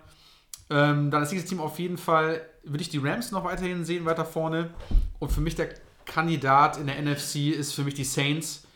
Alle guten Dinge sind drei. Ich glaube, starten durch. Also nach äh, total herzzerreißenden Niederlage Nummer 1 gegen Vikings und nach diesem Drama. Niederlage 2. Ich glaube, Wieso? Wenn, wenn der Die Lewis Saints. so blöd ist, den Ball zu fangen an der Seitenlinie, ist doch kein Wunder, dass die ausscheiden. Ja, ach, so war das. die Saints so in der NFC Ja. weit vorne. Okay. Also, Doch, immer noch mit dem, mit dem Old Man Drew Brees. aber es sind so, so ein bisschen die üblichen Verdächtigen. Also Ja, zumindest man jetzt. hat natürlich auch immer. Du bist ja immer unter dem Eindruck Ja, der aktuellen bist- Saison genau. oder der Du- jetzt abgelaufenen Saison. Genau, du guckst die Playoffs und hast natürlich genau die Playoff-Teams Ja. eigentlich und sagst, ah, die Chargers, die waren ja nur ein, zwei Plays vielleicht oder hm, was mit den Saints. Äh, Im Endeffekt hat man diese Teams dann irgendwo auf dem Schirm, aber was uns die NFL ja jedes Jahr lehrt, ist dann, okay, es sind dann ganz andere Teams. Es, nächstes Jahr wird es wieder, dann sind es vielleicht die Vikings oder äh, Cleveland kommt auf einmal oder es ist doch nochmal. Äh, äh, Cleveland wäre mal- Chicago glaubt der man nicht, Oder- aber ja, Cleveland ja, er. oder, oder Chicago von mir aus nochmal. Oder, aber äh, da kommt auch Carolina vielleicht ein Team, was, oder Atlanta. Oh, nee, nee. Äh, andere Teams, die, die dann auch immer wieder hochkommen. Ne? Es gibt immer viel. Wechsel. Ich habe jetzt mal die, die Vikings in der NFC reingeworfen. Okay. Ja. Ich glaube immer noch an, äh, An den hoch überbezahlten Ah, Kirk Cousins. an Simmer, den Coach. Oh, oh ja, der steht bei mir auch ganz oben auf der Liste. Fragt ihn auf welcher. Okay, gut. Ähm, über die Titelkandidaten und Playoff-Anwärter für die kommende Saison werden wir in der Offseason viel und sehr ausführlich sprechen. Das sollte nur ein kleiner Appetithappen sein. Und wenn ich so sehe, wie es hier abgeht heute, äh, können wir uns ja alle auf die Offseason freuen. Nicht wahr? Ja, natürlich. Nicht wahr? Gang 4 bitte aufwischen. So, äh, Four Downs. Erstes Down. Habt ihr den Werbespot der NFL zum 100. Geburtstag schon gesehen und wie findet ihr, wie findet ihr ihn? Wir wollen jetzt gar nicht groß sagen, was drin vorkommt. Ihr solltet ihn euch bitte angucken, wenn ihr ihn noch nicht gesehen habt. Ihr findet ihn im Internet überall. Ähm, die NFL geht ja dann quasi jetzt in ihre 100. Saison. Wie findet ihr ihn? Großartig. Sehr Guckt ihn euch an. Ja, Das ist witzig. sehr geil. Ich hab Von jung bis alt alles dabei. Ja, ich habe wirklich sehr gelacht, gut gemacht, äh, nette Idee. Ja. toll umgesetzt äh, und, und man sieht, äh, glaube ich, in äh, wie, wie, wie lange ist er? Alles. 60 Sekunden? Man sieht in 60 Ich glaub- Sekunden sonst nie so viele Legenden äh, in irgendeinem Werbespot wie in diesem. Ja. Ähm, und ja, nächster Punkt. Die Bengals haben einen neuen Head Coach. Und zwar ähm, Zach Taylor, der Quarterback-Coach von den Rams, ist da jetzt hingewechselt. Tobi, deine Einschätzung, guter Move für die Bengals? Da muss jetzt was passieren. Na, wenn ich sehe, wie die äh, Rams jetzt zuletzt gespielt haben, ist es ein schlechter Move. Das sind doch nur die Nee, aber, Bengals. der, aber da ist es wieder, Christian. Der hat mit Sean McVay zusammengearbeitet, also einsammeln. Einsammeln, Headcoach, ja. Ja, keine Ahnung. Ich glaube, für die, er hat auch eine Vergangenheit in Cincinnati. Er war als OC da schon mal als Offensive Coordinator tätig, genau wie bei deinen Dolphins. Das heißt, er hat mit so überragenden Größen wie Ryan Tannehill gearbeitet und Andy. Andy Red Rifle Dalton. Das Red Rifle aber deutlich besser als. Ja, ja, ja, ja. Also, äh, es war ja jetzt der logische Move, das hatte sich angebahnt. Äh, ob er gut ist, weiß ich noch nicht. Ja, finde ich auch, ist schwer zu sagen, weil ein Headcoach braucht ja immer auch diese Qualitäten, das große Ganze im Blick zu haben, die richtigen Leute auch einzustellen. Ist nochmal eine ganz andere Qualität, als wenn du Offensive Coordinator bist oder, oder, oder ähm, Quarterback Coach, weil da hast du deinen, deinen bestimmten Bereich, auf den du dich konzentrierst und den kannst du extrem gut machen, aber wenn du dann dieses große Ganze machen musst, in den Presse, Pressekonferenzen auch ähm, und, und Leute einstellen musst und das Ganze managen musst, da sind nochmal andere Fähigkeiten gefragt. Von daher ist es immer sehr schwer und da tun sich auch viele Teams schwer, die richtigen Leute zu finden. Ähm, deshalb, ich, ich mache mal ein Fragezeichen auch dahinter. Ich weiß nicht, ob es ein guter Move ist. So rein vom Gefühl würde ich sagen, nee, eher nicht. Okay. Ich finde es kein guter Move. Irgendwie kommt mir das so vor, als wäre das so eine Art Panikreaktion von den Bengals. Sie müssen jetzt irgendwie irgendwas machen. Gut, wir haben sie eigentlich nie so groß auf dem Schirm. Ähm, Zach Taylor, ja, ist vielleicht nicht schlecht, wenn man da äh, so einen Coach in Anführungsstrichen hat, aber du sagst es, Christian, man braucht so einen fürs Allgemeinpaket. Ja, mein Gott, bei den Bengals, da muss noch einiges passieren. Deswegen, ich würde auch eher sagen, nicht so besonders, der Move. Tobi? Ja, ich habe eben schon gesagt, ich weiß nicht so, so, so recht. Äh, Abschließend, gut oder schlecht? Also es ist immer so, ich sag dann auch eher nicht die beste Lösung. Ich weiß es nicht. Es kommt für mich immer so, es macht irgendwie mehr Sinn, wenn du einen neuen Headcoach suchst, wenn der irgendwie Coordinator war vielleicht, finde ich immer. Also das ist so, diesen Schritt dazwischen nochmal gemacht hat. Er hatte, hat das schon mal gemacht, von daher ist es nicht, würde ich jetzt nicht sagen, katastrophal, aber er war ja zuletzt auch wieder Quarterback-Coach und, und ne, Sean McVay äh, ist der Playcaller äh, bei den Rams und ich traue Zach Taylor einiges zu. Gut ist für ihn, glaube ich, in Cincinnati kann man jetzt gerade nicht so viel falsch machen. Schlimmer kann das wahrscheinlich kaum noch machen. Was für dich, Max, noch? Ja. Patriots Linebacker-Coach äh, Brian Flores ist der neue Head Coach der Dolphins. Ja, ich finde super. Frisch aus Atlanta eingeflogen quasi noch am, am Tag danach. Ja. Ähm, der Mann hat seit 2004 bei den Patriots gearbeitet, Mhm. ähm, hat alle Positionen soweit durch, kennt das, diesen, dieses Erfolgsteam äh, wie eine Eins und ich hoffe, dass er diesen, diesen, dieses, dieses, diese Erfahrung mitbringt und er wollte einen Headcoach-Job haben, die Dolphins brauchen einen. Warum nicht dort? Und ähm, ich hoffe, dass der da frischen Wind reinbringt und ähm, ist ein guter Typ. Habe mir schon die einen oder anderen Interviews angeguckt von ihm. Der ist ein richtiger Headcoach-Typ, der kann, glaube ich, überall und deswegen geile Aktion. Ja, ich glaube, das ist eine, ist eine gute Entscheidung. Auch die hatte sich ja jetzt angebahnt. Ähm, auch bei den Dolphins. Äh, du musst jetzt, glaube ich, keine Wunderdinge vollbringen im ersten Jahr, sondern du musst jetzt halt irgendwie auch ein Zeichen setzen, dass du, dass du diese Franchise in die richtigen Bahnen lenken kannst. Bei den Dolphins funktioniert halt über die letzten Jahre, Max, du wirst mir, glaube ich, nicht widersprechen, ähm, zu wenig, um, um in der NFL ernsthaft ähm, ja, für, für Furore sorgen zu können. Zu. Und, ja, und ich glaube, Flores ist eine gute Wahl. Ja. Ich meine, er hatte das Glück, er war äh, an dieser Patriots Defense jetzt beteiligt, die in der Saison durchschnittlich war und in den Playoffs immer besser geworden war und im Super Bowl überragend ähm, gespielt hat. Wie viel Prozent davon ist Bill Belichick, wie viel Prozent davon ist Brian Flores? Ich weiß es nicht, aber es macht natürlich einen extrem guten Eindruck, wenn du an sowas ähm, beteiligt warst. Und äh, er kommt auf jeden Fall jetzt mit einem super Gefühl äh, nach Miami und äh, ja, ich hoffe, es ähm, funktioniert, aber aus heutiger Sicht erstmal eine gute Entscheidung. Ja. Okay, dann sind wir beim vierten und letzten Down. Die NFL-Saison ist ja nun offiziell und endgültig vorbei. Das bedauern wir natürlich sehr. Aber gibt es eine US-Liga, Frage an euch beide, der ihr nach dem Ende dieser NFL-Saison nun wieder mehr Aufmerksamkeit schenkt? Und wenn ja, welche ist das? Ja, ist ganz klar die NBA für mich. Also Ja. da wird dann wieder mehr hingeguckt und äh, einfach ein bisschen auch Basketball. Willst du sagen? Wir haben ja, es ist ja jetzt dann auch bald Ja, wieder. mach du, mach du. Ist, also NBA auf jeden Fall. Mittlerweile ist, wir sind glaube ich jetzt kurz vor dem, äh, vor dem All-Star-Weekend. Ja. Ähm, das sowieso schon die ganze Zeit nicht so verstärkt. Ist Shaq wieder. All-Star dieses Jahr? Alonso Morning. Ähm, ja, Lothar Matthäus natürlich.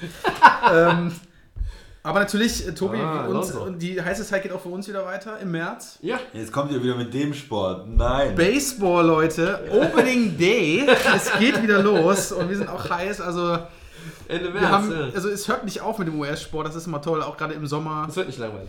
War Geht's nicht wieder weiter? letztens erst Baseball noch? Ist Ja, das nicht waren dauernd? noch, ja, die haben nur eine kurze pa Ruhephase dann müssen Wie die schon wieder Spiele spielen die denn? 175 oder was? 162 und dann Playoffs. Oh. Deswegen bei uns ist nie Ebbe. Wir können immer, wir können immer gucken. Ja, immerhin nein. Immer hinein, Baseball und Basketball natürlich. Ja, äh, ich bin da äh, ganz bei euch beiden. Äh, NBA werde ich jetzt auch mal wieder ein bisschen mehr Aufmerksamkeit schenken. Habe ich erschreckend wenig geguckt diese Saison bisher. Major League Baseball natürlich auch. Ähm, mit dem Max, mit dem Christian wenig bis gar nicht, eher gar nicht. Und noch trotzdem werden wir, Doch. werden wir aber auch weiterhin alle äh, Geschehnisse rund um und in der National Football League im Blick behalten. Ja, und äh, wie gesagt, Langeweile kommt nicht auf.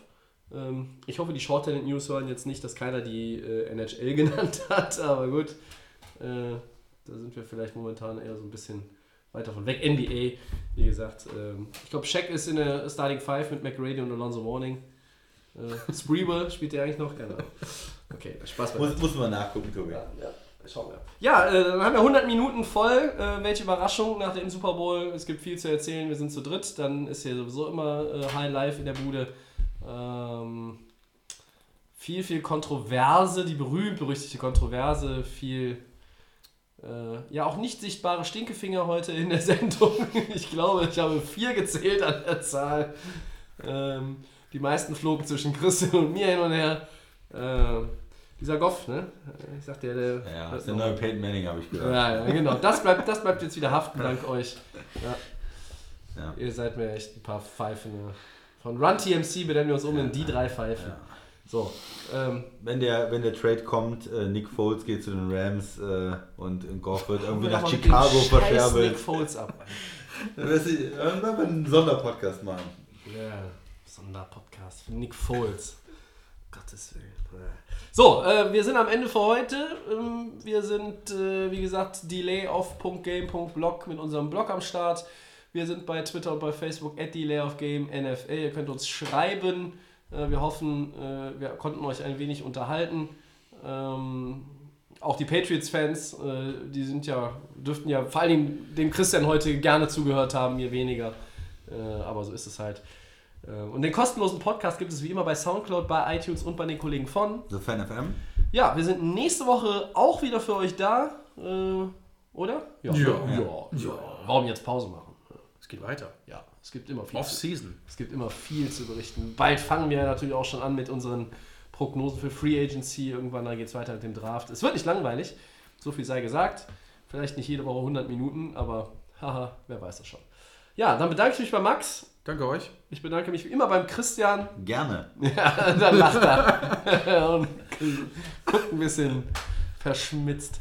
Ja, ähm, dann äh, viel Spaß mit äh, der NBA, falls ihr dann auch ein bisschen guckt. Sonst sagen wir immer viel Spaß mit Woche XY oder der und der Playoff-Runde. Das können wir jetzt an dieser Stelle leider nicht mehr sagen. Wir hoffen, ihr seid auch nächste Woche wieder dabei. Zum Abschluss äh, nach der Verabschiedung gibt es heute noch eine Neuheit bei Delay of Game. Ein äh, niegelnagelneues Outro. Wahnsinn. Ja, Das muss ich mir anhören. ja, Da sind wir gespannt. Ne? Okay. Wie immer, Dann- hier ist das letzte Wort. Ciao. Tschö. Hey, this is Peter Schrager. Good Morning Football on the NFL Network. Delay of game returns